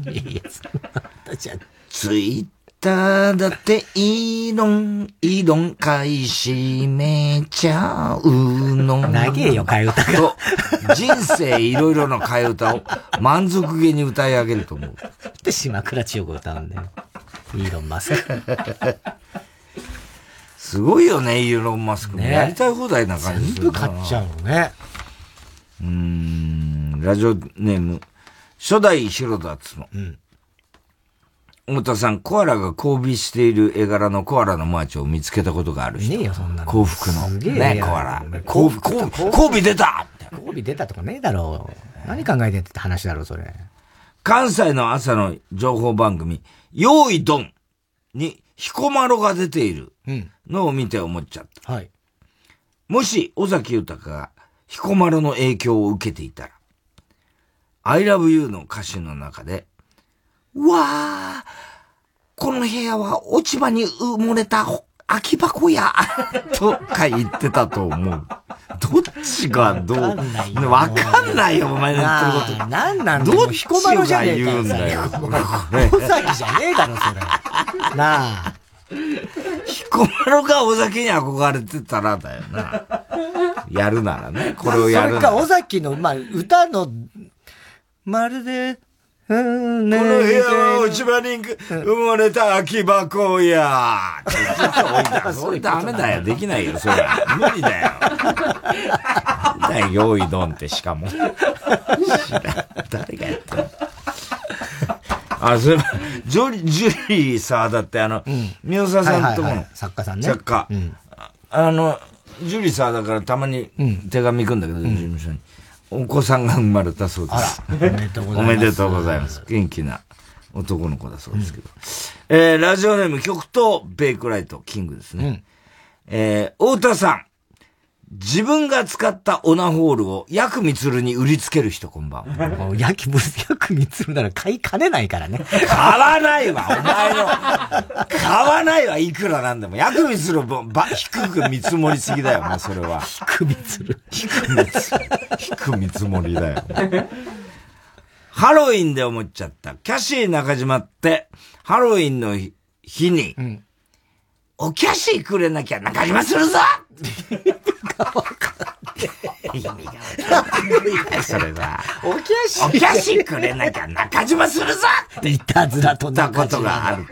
もうだ、だめよ。これ年末近づいてくるとね、みんなバカなネタになってきてるから、俺らも含めてだけど、ピーターパンはそのままだとかさ、もう、わけのわかんないことしか言えなくなってきてるからね。えー、ラジオネーム初代広田つの。うん太田さん、島尾真帆さんが最近パーマをかけているのが最高だと思っている僕。僕なの？島尾真帆パーマかけたそうなんだ。もともとどれだっけ？髪型。ストレートだったっけ？島尾真帆って。うん。そんな別になんかすっげえストレートみたいなイメージもないけどね。うん、えー、身長180センチ以上の俳優のタレントパワーランキングの第1位に、安倍博士がいる。そりゃそうだろうな。そうだよね。そこまで絞って、ただ普通に安倍博士だしね。そうだよね、別にね。ねうん。が思っちゃった。えー、安倍博士って、膝をすりむいて泣いてる子供を見かけた時には、痛いの痛いの、東大に行け東大に行っても東大に行け東大に行っても困るでしょ、ね。声をかけてあげると思う。えー、そこまで絞り込むことないよ。180センチ以上ね。俳優。もう完全にお前なんかな。いやもう最初から180の段階。かわいそうだな、お前。おめえもだよ。俺俳優じゃないから。いや、俺も俳優じゃない。お前出てたろ、ドラマとかよ。出たことあるけど。調子乗ってんじゃねえぞ、バカ野郎。調子には乗ってないよ。感染列島。感染列島野郎、この野郎。サイレント、山重山重出てたなサイレントななんだこのパーマと思って。パーマ、パーマ。そうそう。なんだあのパーマな。あいつ何お前色気ついてんだよってな。なんだよお前、あいつよ。結構重要重要な役どころっぽいよな、あいつな。二人のことよく知ってる。なんかお前、あいつ調子に乗ってよ、お前。調子には乗ってない出てやったな、あいつな。えー、絶望してる田中さんを励ましてあげたいネーム。どうにもならんよ。うん太田さん、今のところ、木田太郎と全く同じ人生を歩んでる人、こんばんは。曲も作ってないから。もう何万曲作ったよね。そね、すごいことすごいよね。木田太郎先生と同じ人生だったらすごいよ。相当すごいことですよ。大阪府の爪楊枝製造会社に、爪楊枝から木の匂いがするというクレームが寄せられたという、当たり前の話で、記事を見て思っちゃった。このクレームを入れた人が歌番組の観覧に行ったら、エイトからドルチェガッパーナの香りがする。布施明からシクラメンの香りがする。長渕剛からションベンの匂いがするというクレームを入れている。厳しい。ないからね。長渕さんからションベンの匂いは。しないですね。うん。えー、爆乳ネーム、老婆の子も。うん太田さん、毎晩、いいよ満点と叫びながら、一斗缶5杯分射精している、なんだよ、それ。爆乳パイズリデブ こんばんは。デブとかどうでもよくなったよ、もう。パイズリデブ。ドッキリ番組を見て思っちゃった。うん、もし、黒船来航が、日本に対するドッキリだったら、うん、ネタばらしをするときは、ペッペリーっていう効果音が出たと思う。ダメだろ、お前。ペリーひどい。えー、郵便番号107-8066火曜ジャンク爆笑問題カーボーイ。メールは爆笑アットマーク tbs.co.jp。今週の思っちゃったの係までお待ちしております。TBS ラジオ今週の推薦曲、オールアットワンスで、プレイメーカー、フィーチャリング、大野雄大。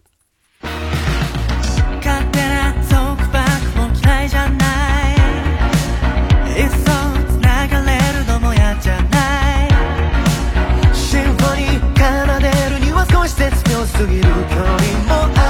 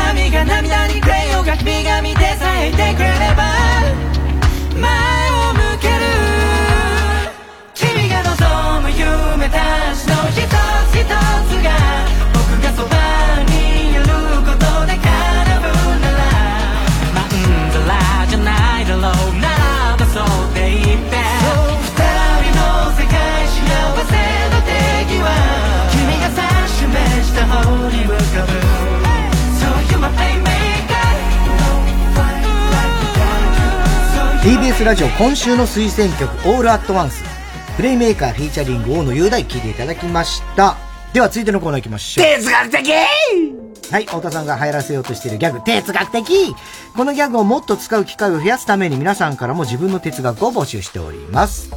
ラジオネーム、アウトプットゼロ。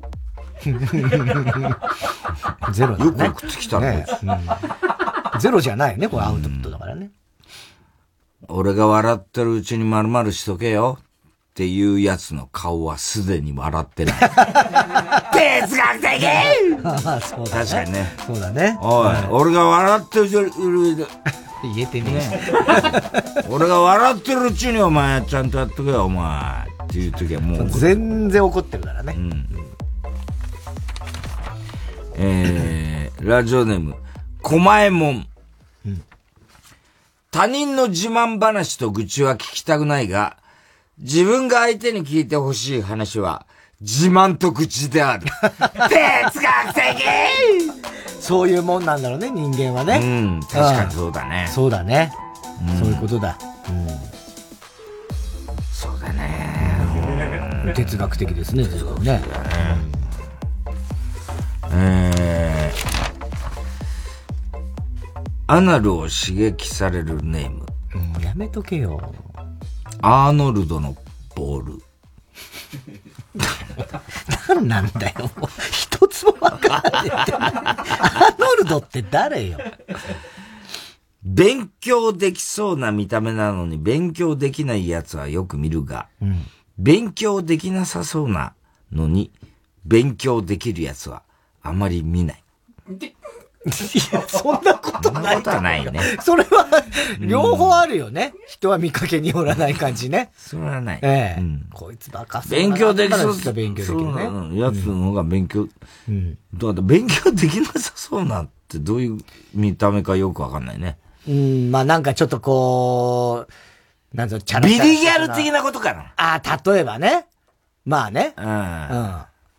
そうね、ああいうのもそうだし、いや、だから例えば、それこそ東大生とかだって昔のイメージあるじゃない？チャラいんだよね今ねそうそうそう。牛乳東大王とかねそこみたいな。うん。ああいう。牛乳瓶のそこはもういないねまあ昭和のイメージあるじゃないなんあの、日では比ない。谷のあいつな。なんだっけ？あの、落ち研だったやつ。あ、あいつなんだっけ？って一日芸のね、人いたんだよね。日比谷湖から来たやつ。なんで日比谷日比谷から日芸来たのつってみんなそうそうそうそうそう。飯、飯塚。飯塚だっけ？飯塚だっけ？飯高飯高だ。飯高飯高。いや、本当に牛乳瓶のそこのメガネしてたよな、あいつなあいつ役者になりたかったの役者になりたかったのかな、あいつ。本当なのかな嘘落ついてち研入ってたしな。そうね。すんげえつまんねえやつだったけどな。気抜け連中ネーム、ヘビ使い座。焼肉の最後をウインナーで締めくくるやつはいいやつ。哲学的！いや、全然言ってる意味がわかんない。なんでいいやつなの？まあ、だから、なんつうの？贅沢してないみたいな、庶民的みたいな、うんそういうことか。これは結構あの、河村ちゃんがよく、あの、横山と焼肉行くと、あの、マストでウインナーを。あで、焼肉屋のウインナーっていうのはもっと見直されるべきだみたいなことよく言ってるけどね。頼んだことないなと思って、そういや、ウインナー。めちゃくちゃうまいらしいよ、焼肉屋でウインナー。まあまあ、うまそうだね。うん。バーベキューとかも確かにウインナーうまいもんね。ああ、それ BBQ とだってほら、それは。バーベキューでいいのいや BBQ と BBQ だね。いやいや、BBQ。BBQ でしょ、それ。でもまあ BBQ と書いてバーベキューで読んでもいいじゃない。ラジオネーム、コーンスネーク。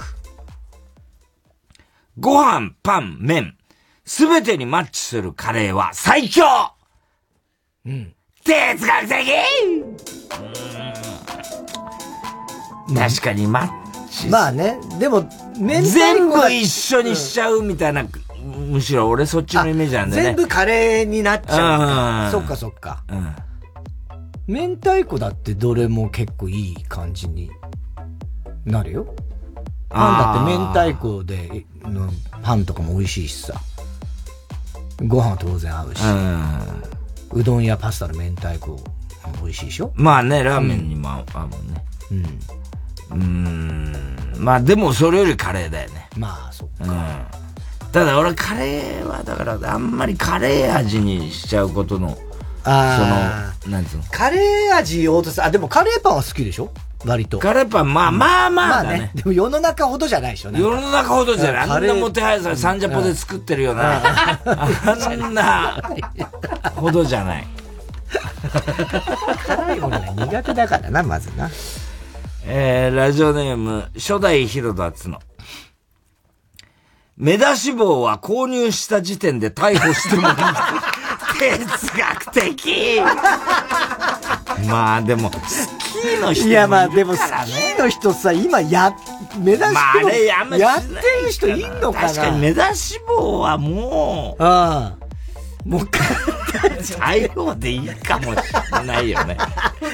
もう製造の段階ないもんな。製造してる段階で、まあ、犯罪者に売ろうとしてんのかみたいな。もう誰から金取ろうとしてこれはもうちょっとスキーがあんだけ進化した時点でね、ちょっともうね、スキーだよでしょ？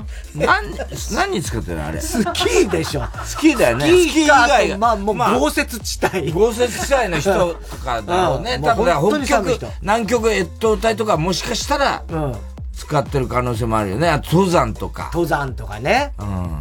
どうなんだろうね。でも、なんか、もうそうなってくると、もう、なんか、毛糸もどうかなと思っちゃうぐらいだね。うん。目出し。あれ、人生で、いや、した持ことない、ってたことないし、したことないよね。俺だ、バイク乗ってたらよっぽどやろうかと。あれ、あー顔がとにかく冷たくなるのよ、冬。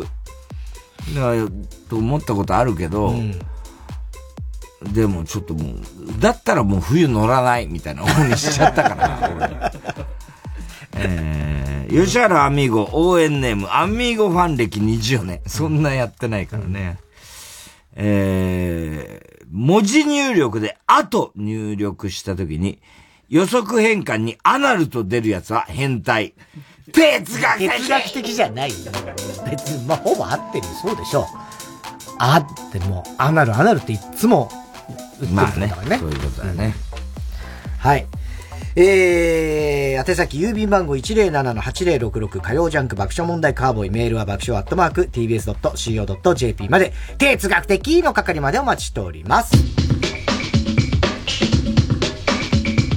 火曜ジャンク爆笑問題カーボーイ。TBS ラジオジャンク。この時間は小学館中外製薬三和シャッターフルタイムシステム。他各社の提供でお送りします。漫画に人生をかけた者たちの悲哀に満ちた群像劇。世界の漫画賞に輝いた松本大洋の最新作。東京日頃コミックス第2週発売中。漫画はアートかビジネスかそれとも人生そのものなのか。小学館。TBS ラジオ主催加藤時子ほろ酔いコンサート2022加藤時子の年末恒例ほろ酔いコンサートが今年50年を迎えます。12月11日横浜館内ホール。12月26日27日は有楽町ヒューリックホール東京。いずれも夕方4時開演。チケット予約は時子プランニング。03-3352-3875ご来場お待ちしています。火曜ジャンク爆笑問題カーボーイさあ、続いては。ボーダー超えちゃえばいいじゃん。はい。かつて悩んでいる結城真央美が救われたという田中のアドバイス。ボーダー超えちゃえばいいじゃん。このコーナーではボーダー超えちゃえばいいじゃんの一言で変われたという人々のビフォーアフターを募集しております。ラジオネームストレンジラブ。僕はピザが大好きです。マルゲリータも食べたいし、シーフードも食べたい。食べたいピザが多すぎて注文するときに、いつも悩んでいます。その時、田中さんに相談したらこんな言葉をくれたんです。クォーター頼めばいいじゃん。ボーダーって誰も言わなくなっ言わなくなっちゃってボーダー超えちゃえばいいじゃん。この言葉を聞いて衝撃が走りました。そうか。クォーターを頼めばいいんだ。クォーターなら4種類もピザが楽しめるマルゲリータもシーフードも一緒に食べられるんだ。田中さんのおかげで毎日いろんなピザを食べることができています。田中さんありがとうございました。いやいやなんだそれ。普通ですよねもうクォーターね。今まで逆になんで知らなかったんだって話ですよ、うん、そんなピザ好きなのに。シェイキーズとかな懐かしいな若い頃。シェイキーズにこんなんありました？いや、だからその時代はクォーターとかじゃない時代食べ放題でしたよね、食べシェイキーズってね。えっ、ー、とね、500円だったか、俺が高校の頃。うん、500円で確か食べ放題なんだけど。食べ放題でね。あの、食えねえんだよ、そう、そうなの。でかいのよ、結構。うん、だもう、原宿とか。原宿あったよな、ありましたね。表参道にありましたね、シェイキーズね。うん。500円で食べ放題だったんだよな。ラジオネームどうにもならんよ。うん僕、中学生なんですけど、この前修学旅行で京都に行ったんです。持っていけるお小遣いは3000円。食べ歩きしたいし、いろんなところで見て回りたいし、自由時間でどう、どう使うのが効率的かなと思い、田中さんに聞いたらこんなアドバイスをしてくれました。木刀買っちゃえばいいじゃん。全然元ともう全然違うからね。このこの言葉を聞いて僕はハッとしました。帽子買ってないそうだ、木刀を買わないと京都に来た意味がないじゃないか。そう思った僕は自由時間になった瞬間、近くの土産屋で1500円の木刀を2本買い、バカだな。あとはただひたすら二刀流の素振りをして帰りました。捕まるぞ。かさばるのでその日のうちに木刀は捨てましたが、田中さんには本当に感謝しています。なんで感謝してんのそれ。僕と買っちゃうね、必ずね、京都行くとね。いや、その、たまに聞くけど、俺、買、買おうとも思ったことないね。あ、そううん。全然興味ない。僕と。俺もう必ず買うな、必ず買うね。うん。あ、そう。うん。僕と。うん。そんなに欲しい、いいなと思う欲しくなっちゃう。ね、でもね、僕とが。あ、そう。うん。全然ないんだよね、僕。富士山の5合目とかでも買った記憶がある。えー、それは、なんていうの、こう。杖じゃなくて。杖的なんじゃなくて。僕と。うん,、ラジオネーム、バナザートアップショー。僕、さだまさしです。シンガーソングライターをやっています。これまでいろんな曲や音楽を作ってきたんですが、その中で、北の国からというドラマのテーマ曲を作ってくれって頼まれたことがありました。うん、すぐに曲ができたんですが、それに合わせる歌詞がなかなか思い浮かばなかったんですよね。それで、どんな歌詞にするべきか、田中さんに相談したら、こんなアドバイスをくれました。ああ、言っちゃえばいいじゃん。そうか。歌詞が思いつかないんなら、無理して歌詞をつける必要はないんだ。適当に鼻歌で歌ってたらいいんだ。適当じゃないんだよ。じゃないよ。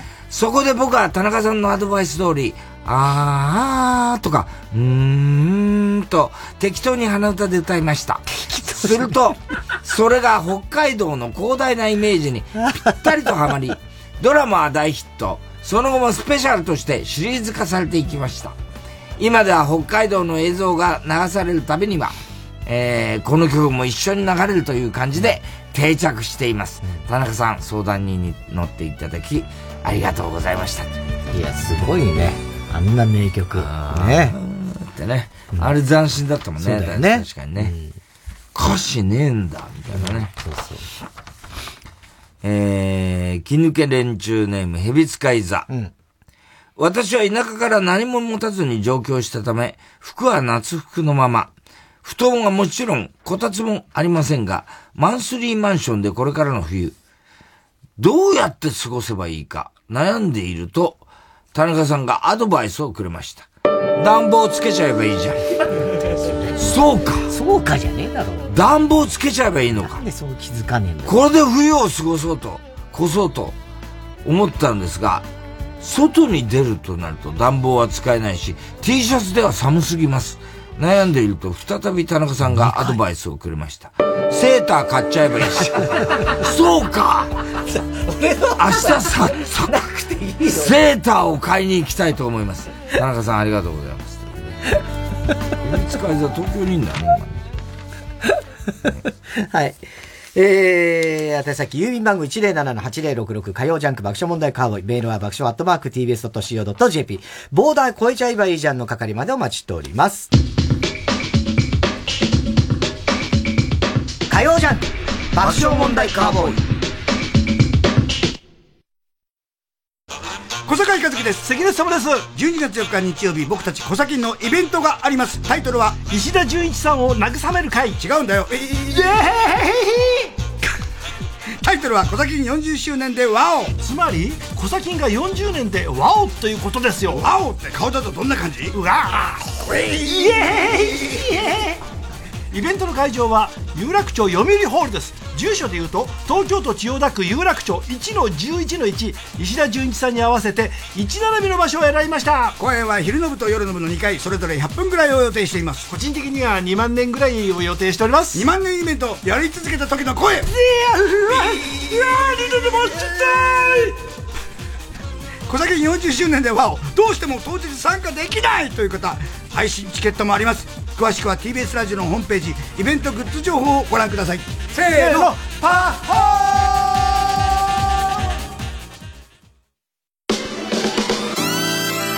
ここで宮野真守の「ジ・エンターテイメント」をお聴きください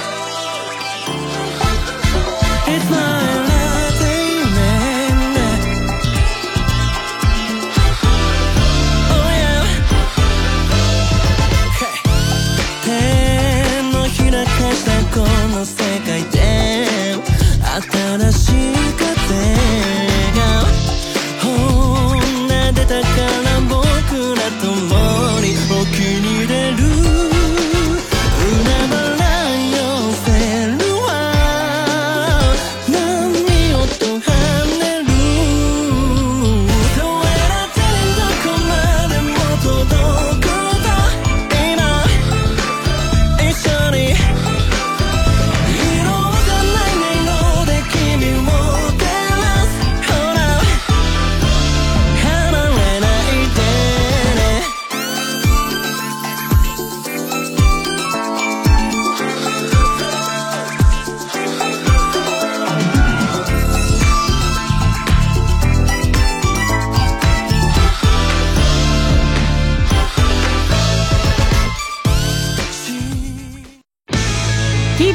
ジオ公演アダルトオリエンテッドポップフェス11月13日日曜日渋谷 WWWX で開催。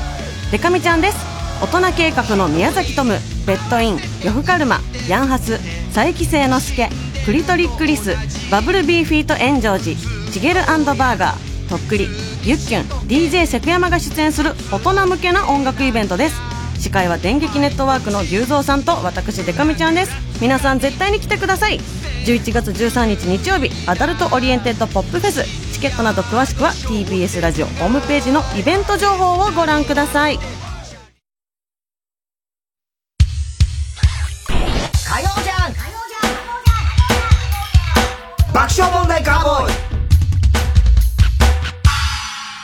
さあ、続いては。怒りんぼ田中裕二。はい、こんばんは。田中裕二ですから始まるいかにも田中が怒りそうな事柄を皆さんに考えてもらって、それを私田中が3段階で評価いたします。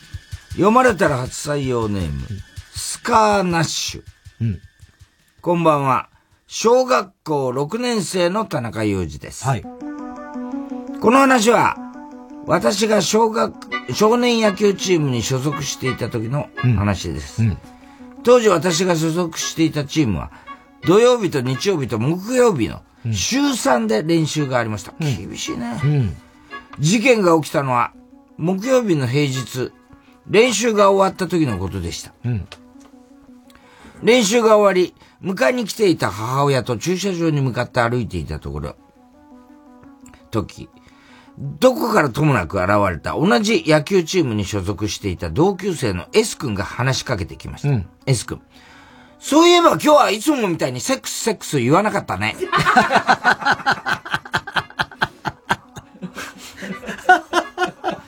母親。お前いつもそんなこと言いよるん。私、私。は？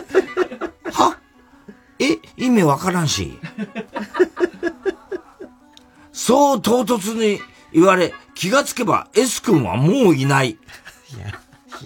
心の中で。ええー、まず今そこで言うか、バカ野郎が。確かに賞賛からオナニーを人知れずやっていたし、よく下ネタで盛り上がってたけど、まずお前はチームメイト全員から嫌われてたし、そこまで言うことない。小学生の俺でもお前は少年が悪い奴だと思ってたよ。それでも同級生で浮いてたお前に優しい言葉や、手を差し伸ばしていたのは、誰だっけ？俺だよね。恩をあたで返す何事じゃい！田中さん、これってムカつきいや、超ムカつきますよ。ひどいね。これ確信犯でしょうね。確信犯、いや、そのお母さんの、だってその後すぐいなくなった。からかい、ちょっとね、まあ、からかったんじゃないですか。まあまあね。うん。みんなで嫌われたとか関係。お前でも、そうね、まあしょうがないよね。みんなに嫌われてたから、そこまで言うとお前のが悪くなる。そうだよね。どっちかっつうと。ラジオネーム、まずい高い早い店。うん。絶対行かない。まあ、早いだけはね。うん。あれだけどね。こんばんは、田中裕二です。これは、俺が昔、当時の彼女と一緒に、豚骨ラーメンの店に行った時の話だよ。うん。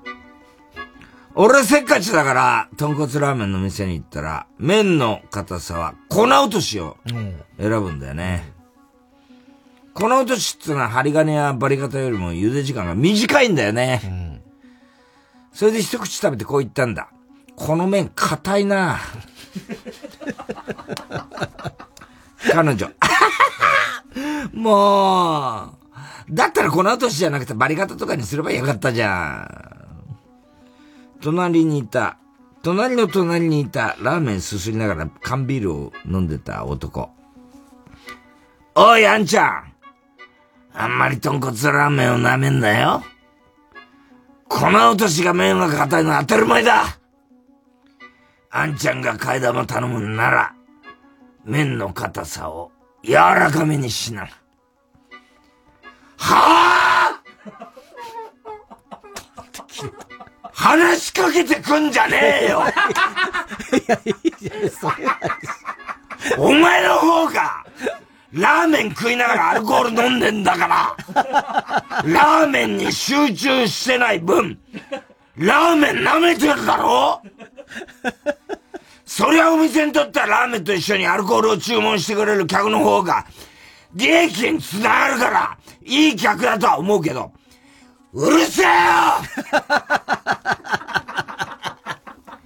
俺は麺を平らげて、店員さん！替え玉お願いします麺の硬硬さは粉落としでお願いします。伝えました。替え玉をスープに入れて一口食べて、この麺硬いなと言いました。彼女、デジャブかと思ったよ。缶ビールを飲んでいた男。おい、あんちゃん次にあんちゃんが替え玉を注文するときは、俺が金を払うから、麺の硬さを柔らかめにしな。はぁ！どういう話なの？だから話しかけてくんじゃねえよ。まともなやつは誰なの 麺の硬さどうこうより、替え玉一個注文すれば、お腹いっぱいだよ替え玉を食べた後に店を出ました。田中さん、これってムカつきません？わかんない。誰が、誰が悪い誰が誰？まあ、親父は超うるさいから、まあ、ムカつくぐらいだね。まあ、確かにうるさいよね、親父。隣の隣からだからね。えー彼女いいよね、すごいね。デジャブかと思った。はい。えー、では続いて。CD 田中。はい、CD の歌詞の一部分に田中が以前、この番番組で喋ったセリフを無理やりくっつけて作品を作ってもらっております。怪しいです、もうす怪しいですね。先週ほら、またやばかったからね。やばいですよね。え今日は頼みますよ、本当に。いや、もう。いや、マジで本当頼みますよ。いや、頼みますって言われて、その、スラスラ言えるんだったら本当にいいんですけど。お願いしますね。まあ、頑張りますよ、それは。ただちょっともう気になってしょうがないから。えー、ラジオネーム、笑福亭グルージョです。トイレの神様、花村、上村でしょ？あ、上村、花。花。花。初めて読むみたいな感じになってます。えー、トイレの神様、上村かな。それと10月25日、えー、2時35分頃の田中。小3の頃からなぜだか。おばあちゃんと暮らしてた。実家の隣だったけどおばあちゃんと暮らしてた。毎日お手伝いをして五目並べもした。でもトイレ掃除だけ苦手な私におばあちゃんがこう言ったゴキブリなんか出たら私引っ越すよ。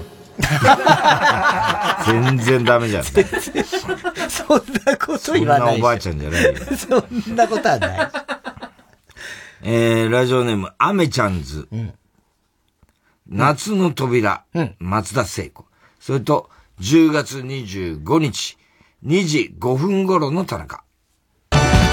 髪を切った私に陰謀っていうのはでもあれよくできたもんでね。あれ髪の毛みたいにずーっと伸びなくてよかったよね。何を言ってんだ、お前。最悪だよ。一番ダメだ何を言ってんだ、本当に。なんで急にもう、神だっつってんだからね。いや、テープ入りにしときましょう、これは。えー、熊木牛五郎、出ました。あたしだってラブソング、イルカです。イルカじゃん。ワンパクフリッパー。ワンパクフリッパー。に影響されてつけた名前のイルカ。ー。それとですね、10月25日2時35分頃の田中。私だってラブソング私だってラブソングまだ花咲かせ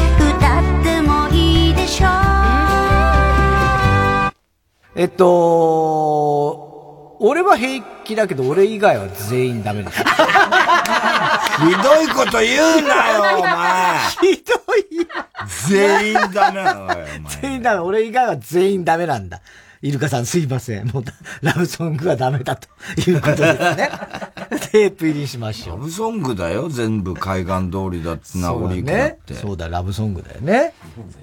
えー、熊木義五郎。赤い屋根の家、灰田翔子ちゃんですね。それと2回入ります。10月25日、1時17分ご、あ、17分頃の田中。電車の窓から見える赤い屋根はあれはちょっとお高めのスーパーです。小さい頃僕が住んでたあの家いや、違う、スーパーです。スーパーどういう食い違いなんだろう、これは。どっちが間違ってんだろう、これは。住んでた。違うんだ。スーパーです。家じゃない。あれは普通の家じゃない。スーパーです。これも面白いね、テープ入り。えー、熊木牛五郎。もしもピアノが弾けたなら西田敏行、それと2回入ります。10月25日、1時14分頃の田中。だけど僕にはこの先楽しいことが何にもない 君に聞かせる希望が何にもない こんな歌を聞きたくねえよ、ね最悪じゃん、これじゃ。えー、ラジオネーム、今に見てろ、どっかうん。来ました。関白宣言、さだまさし。それと、3回入ります。10月25日、1時15分頃の田中。うん。俺より先に寝てはいけない。俺より後に起きてもいけない。飯はうまく作れ。いつも綺麗でいろ。できる範囲で。構わないから。もうだから、キャパオーバーした。忘れてくれるな。仕事もできない男に家庭を守れるはずなどないってことをうんだ、それを言ってた昨日もね。だそれ言ってたんだけど、もうそっからがもう、もう本当に、何の記憶もございません。お前にはお前にしかできないこともあるからそれ以外は口出しせず黙って俺についてこいでも、言わないと爆発しそうなんだ。なんだよ、これ。いろいろ言われすぎ言われすぎちゃって、キャパオーバーになってね。ええ名曲なのに。はい、えー、おはぎなどは郵便番号 107-8066TBS ラジオ。火曜ジャンク爆笑問題カーボーイ。メールアドレスは爆笑アットマーク TBS.CO.JP。えー、住所氏名も忘れなく。おこりんぼ田中裕二。そして、どの曲のどの部分にいつのどの田中のセリフをくっつけたらいいかを書いて送ってください。CD 田中のコーナーまでおはぎ、メールを待ちしております。えー、曲です。真心ブラザーズで、君が全てだったよ。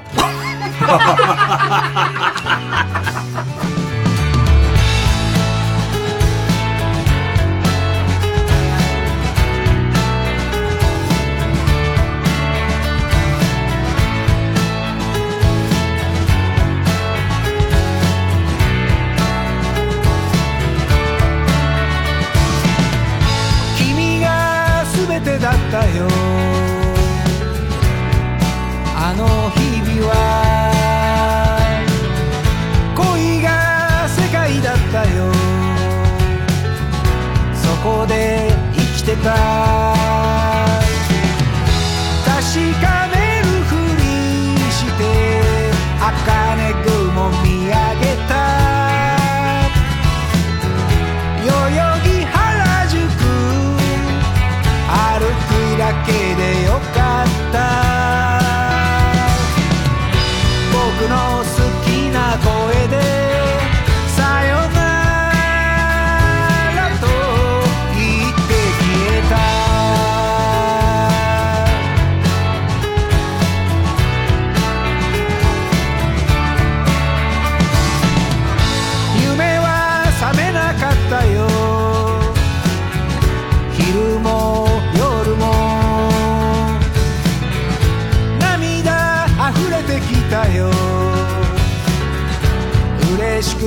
寂しくて。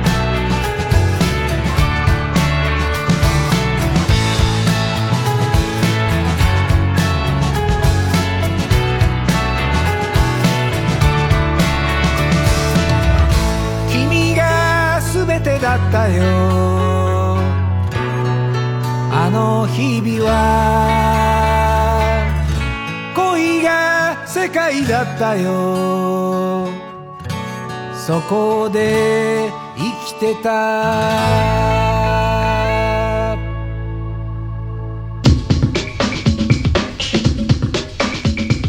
火曜ジャンク爆笑問題カーボーイ。愛ゆえに守りたい。愛ゆえに叶えさせてあげたい。TBS ラジオ主催真白の恋。世界で最も美しいワン朗読劇。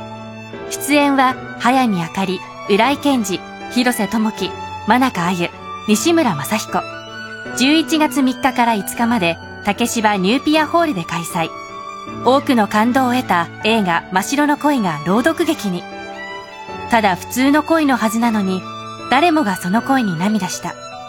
一つの家族の優しさと葛藤を描く感動作。チケットなど詳しくは「真白の恋朗読劇」で検索。ラジオ905954毎週金曜夜12時からのマイナビラフターナイトでは今注目の若手芸人を紹介しています。悔しいよな。さけるチースマイナビラフターナイトは毎週金曜夜12時から。TBS ラジオジャンクこの時間は小学館中外製薬三和シャッターフルタイムシステム他各社の提供でお送りしました。火曜ジャンク爆笑問題カーボーイ。さあ、今週のショーの発表です。今日はゴリンボ田中裕二からですね、読まれたら初採用ネーム、スカーナッシュ。少年野球チームに所属していて、母と駐車場に行ってた時に同級生の S 君が、今日はいつもみたいにセックスセックス言わなかったね。えーとてもインパクトのあるエピソードをコンパクトにまとめ、なおかつ12歳の男の子のちょっと残酷な世界も描いた素晴らしい作品という高橋表でございます。はい。えー、先週のさ、面白かったじゃん。なんだっけ、あの、アイドルグループの握手会の話でさ。また来いよ、坊主。また来いよ、坊主。ああ、はい。そうそうそうそう。AKB のね。AKB じゃなくてね、ジュースジュース。あジュースジュースの、面白かった。で、あの後、その、なん、もう今もう名前忘れちゃったんだけど、そう、すげえ、どんな子なんだろうと思って、見たら、もうその子辞めてたね。ジュースジュース。ああ、そうなの？うん。確か。そうなんだよ。元ジュースジュースみたいなやつ。可愛い子でしたけどね。あれ面白かったね。いや、芸能界を辞めちゃったってこと？あ、いや、違うと思うよ。あ、わかんない。そこまでわかんないけど、ジュースジュースは、ではないみたいよ。卒業した後。えー、では、あ、ということで番組特製のクリアファイルを差し上げます。最後のコーナー行きましょう。カーボーイ大野さんではい、溺れたエビさん、バカの散歩です。今週のカーボーイの放送の中で起こりそうなことを予想してもらっております。ただし、大穴の予想限定です。えー、RCC の広島、河村ちゃんなんですけども、あの、小学校の時、やっぱ広島だですからね、小学校の時の修学旅行は、佐賀、福岡だったらしいんですよ。はい、はい。まあ、九州ですよ、で、まあ、いろいろこう、なんか焼き物焼いたりとか、いろいろうん、修学旅行ですからやって、うんスペルス、スペースワールド？スペースワールド。あったね。もうないんだよね、確かね。福岡に。そうそうそうそう、あったんですよ。テーマパーク的な。とかも行ったんです。で、今、その、思うことっていうのは一体何でしょうか？え？今思い出して、その修学旅行を思い出して。今思うこと？思うこと。えーっと、スペースワールド。スペースワールド？特に。えっと、なんであんなとこであんなテンション上がってたんだろうな。じゃない。えっと、スペースワールド、えー、もう行ったけど、なんで屋台の豚骨ラーメンを食べなかったんだろう。ああ、福岡行って。違う。えっと、いや、福岡はわかるけど、佐賀って。ああ、違う正解は、スペースワールドの記憶が一切ない。一切ない一切ない。そうなんだ行ったはずなのに。はあ、そっか。うん。ね俺も行ったことないからわかんないけど、ね。あと、中根ちゃんがびっくりしちゃったんだけど、これ誰にも言っちゃいけないんだけど、言わないでほしいんだけど、5歳の時からずーっと髪の毛の中に小鳥を飼ってる。特殊な小鳥だね、特殊な小鳥っていうかさ、いや、おかしいでしょ。どんな髪型してんだか知んないけど、小鳥が小鳥を飼って飼ってるらしい。でもそれもう、相当年取ってるでしょ？その。だから不思議なんです。もしかしたら二代目三代目になってる可能性もある。自分でわかんないからね。えー、ラジオネームキング極東ベイクライト、タイタンのグループ会社の社長に滝沢秀明が就任することが明かされ。た。大戸さんがこれは読まれたな。ねラブリーネーム明太子。絶望を感じつつあるウーチャカのために急遽、結城まおみがゲストに来て、田中さん、ボーダー越えてくださいと慰めて。なんだよ、もう全くわかんないのよ、その展開。ペンネーム今に見てろどっか、TBS の9階のトイレにチンゲで日本、日本優、日本優勝という文字が書かれていて、これはタコのパウル君のようなワールドカップの予言ではないかと注目される。ああ、日本代表ね、発表にチンゲはねなったみたいですよ。チンゲ最近見ないですね。ちょっと怪しい時あるんですけど。一回あったんだよね。ちょっと怪しいから、でもこんなもんじゃねえなっていう時は本物のお前チンゲの数知らねえなっていう。知らねえなうん。であったけどね。ラジオネーム大体和音。ネタ作りが終わった田中さんが太田さんに向かって、ではタイタンで会おうと言って別れたため、ヨーダの次はカート・ボネガットか、かっこいいと、太田さんが興奮してしまうという。ああ、ね、あのー、タイタンライブの時の我々が出るね。そうですね。前のところ。タイタンの幼女の。ラジオネーム、アーノルドのボール。出た。え？さっきの。あそうです。田中さんが台本でアナルを吹く。どういうこと？台本でアナルを吹く？だからネタの台本でアナルを吹く。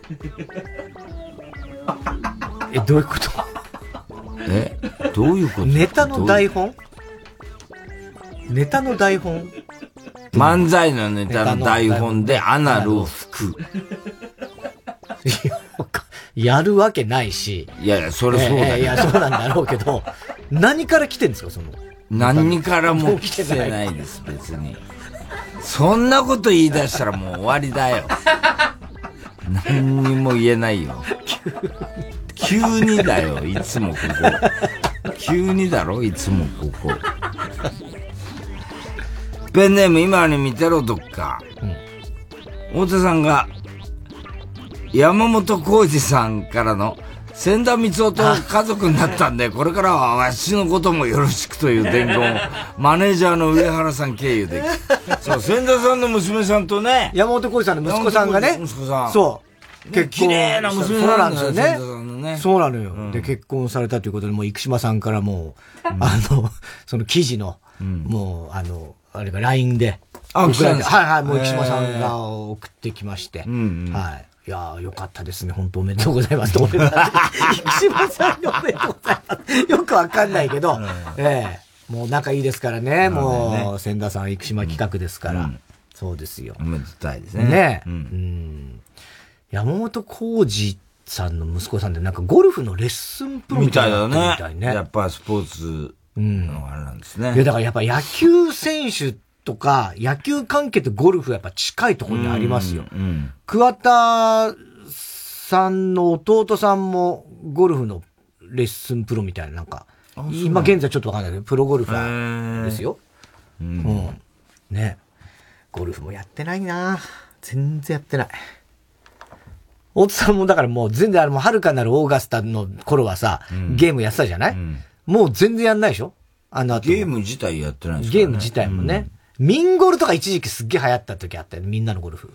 いや、僕はやってないです。やってないね。うん。うん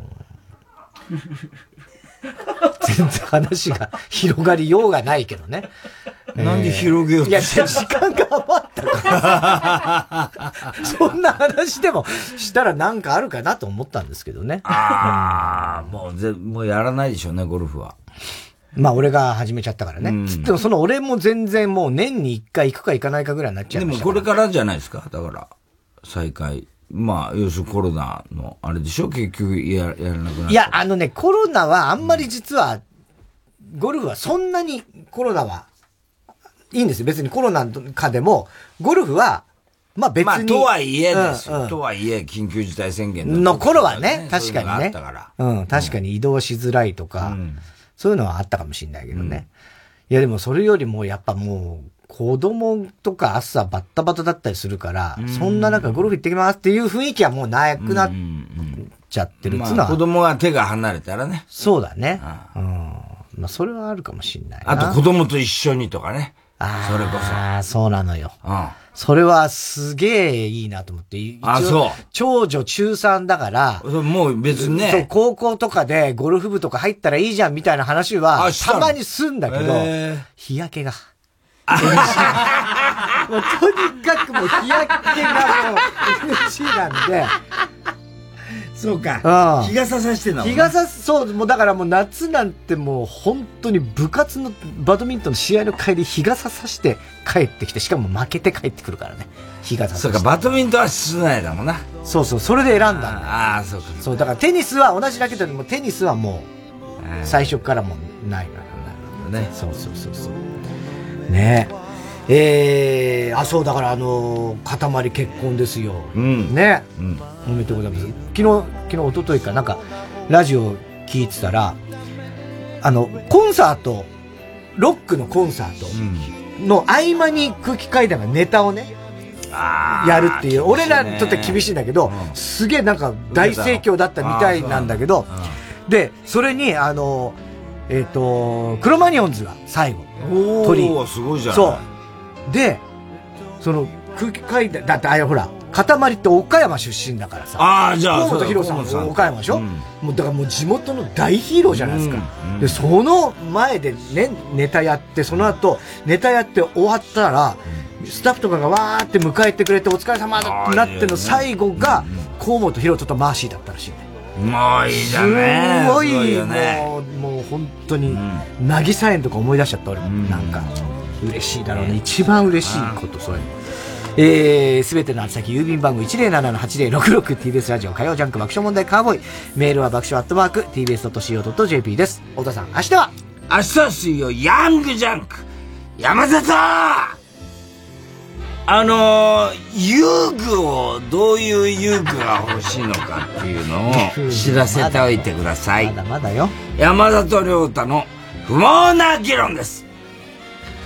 あのさ、なんでさ、都会のジャングルとかさ、東京砂漠とかさ、その、都市と、そうじゃ、全然そうじゃない場所に一緒に住んの。そすごいムカつくんだけどさ、そこに行くには何を着てけばいいの？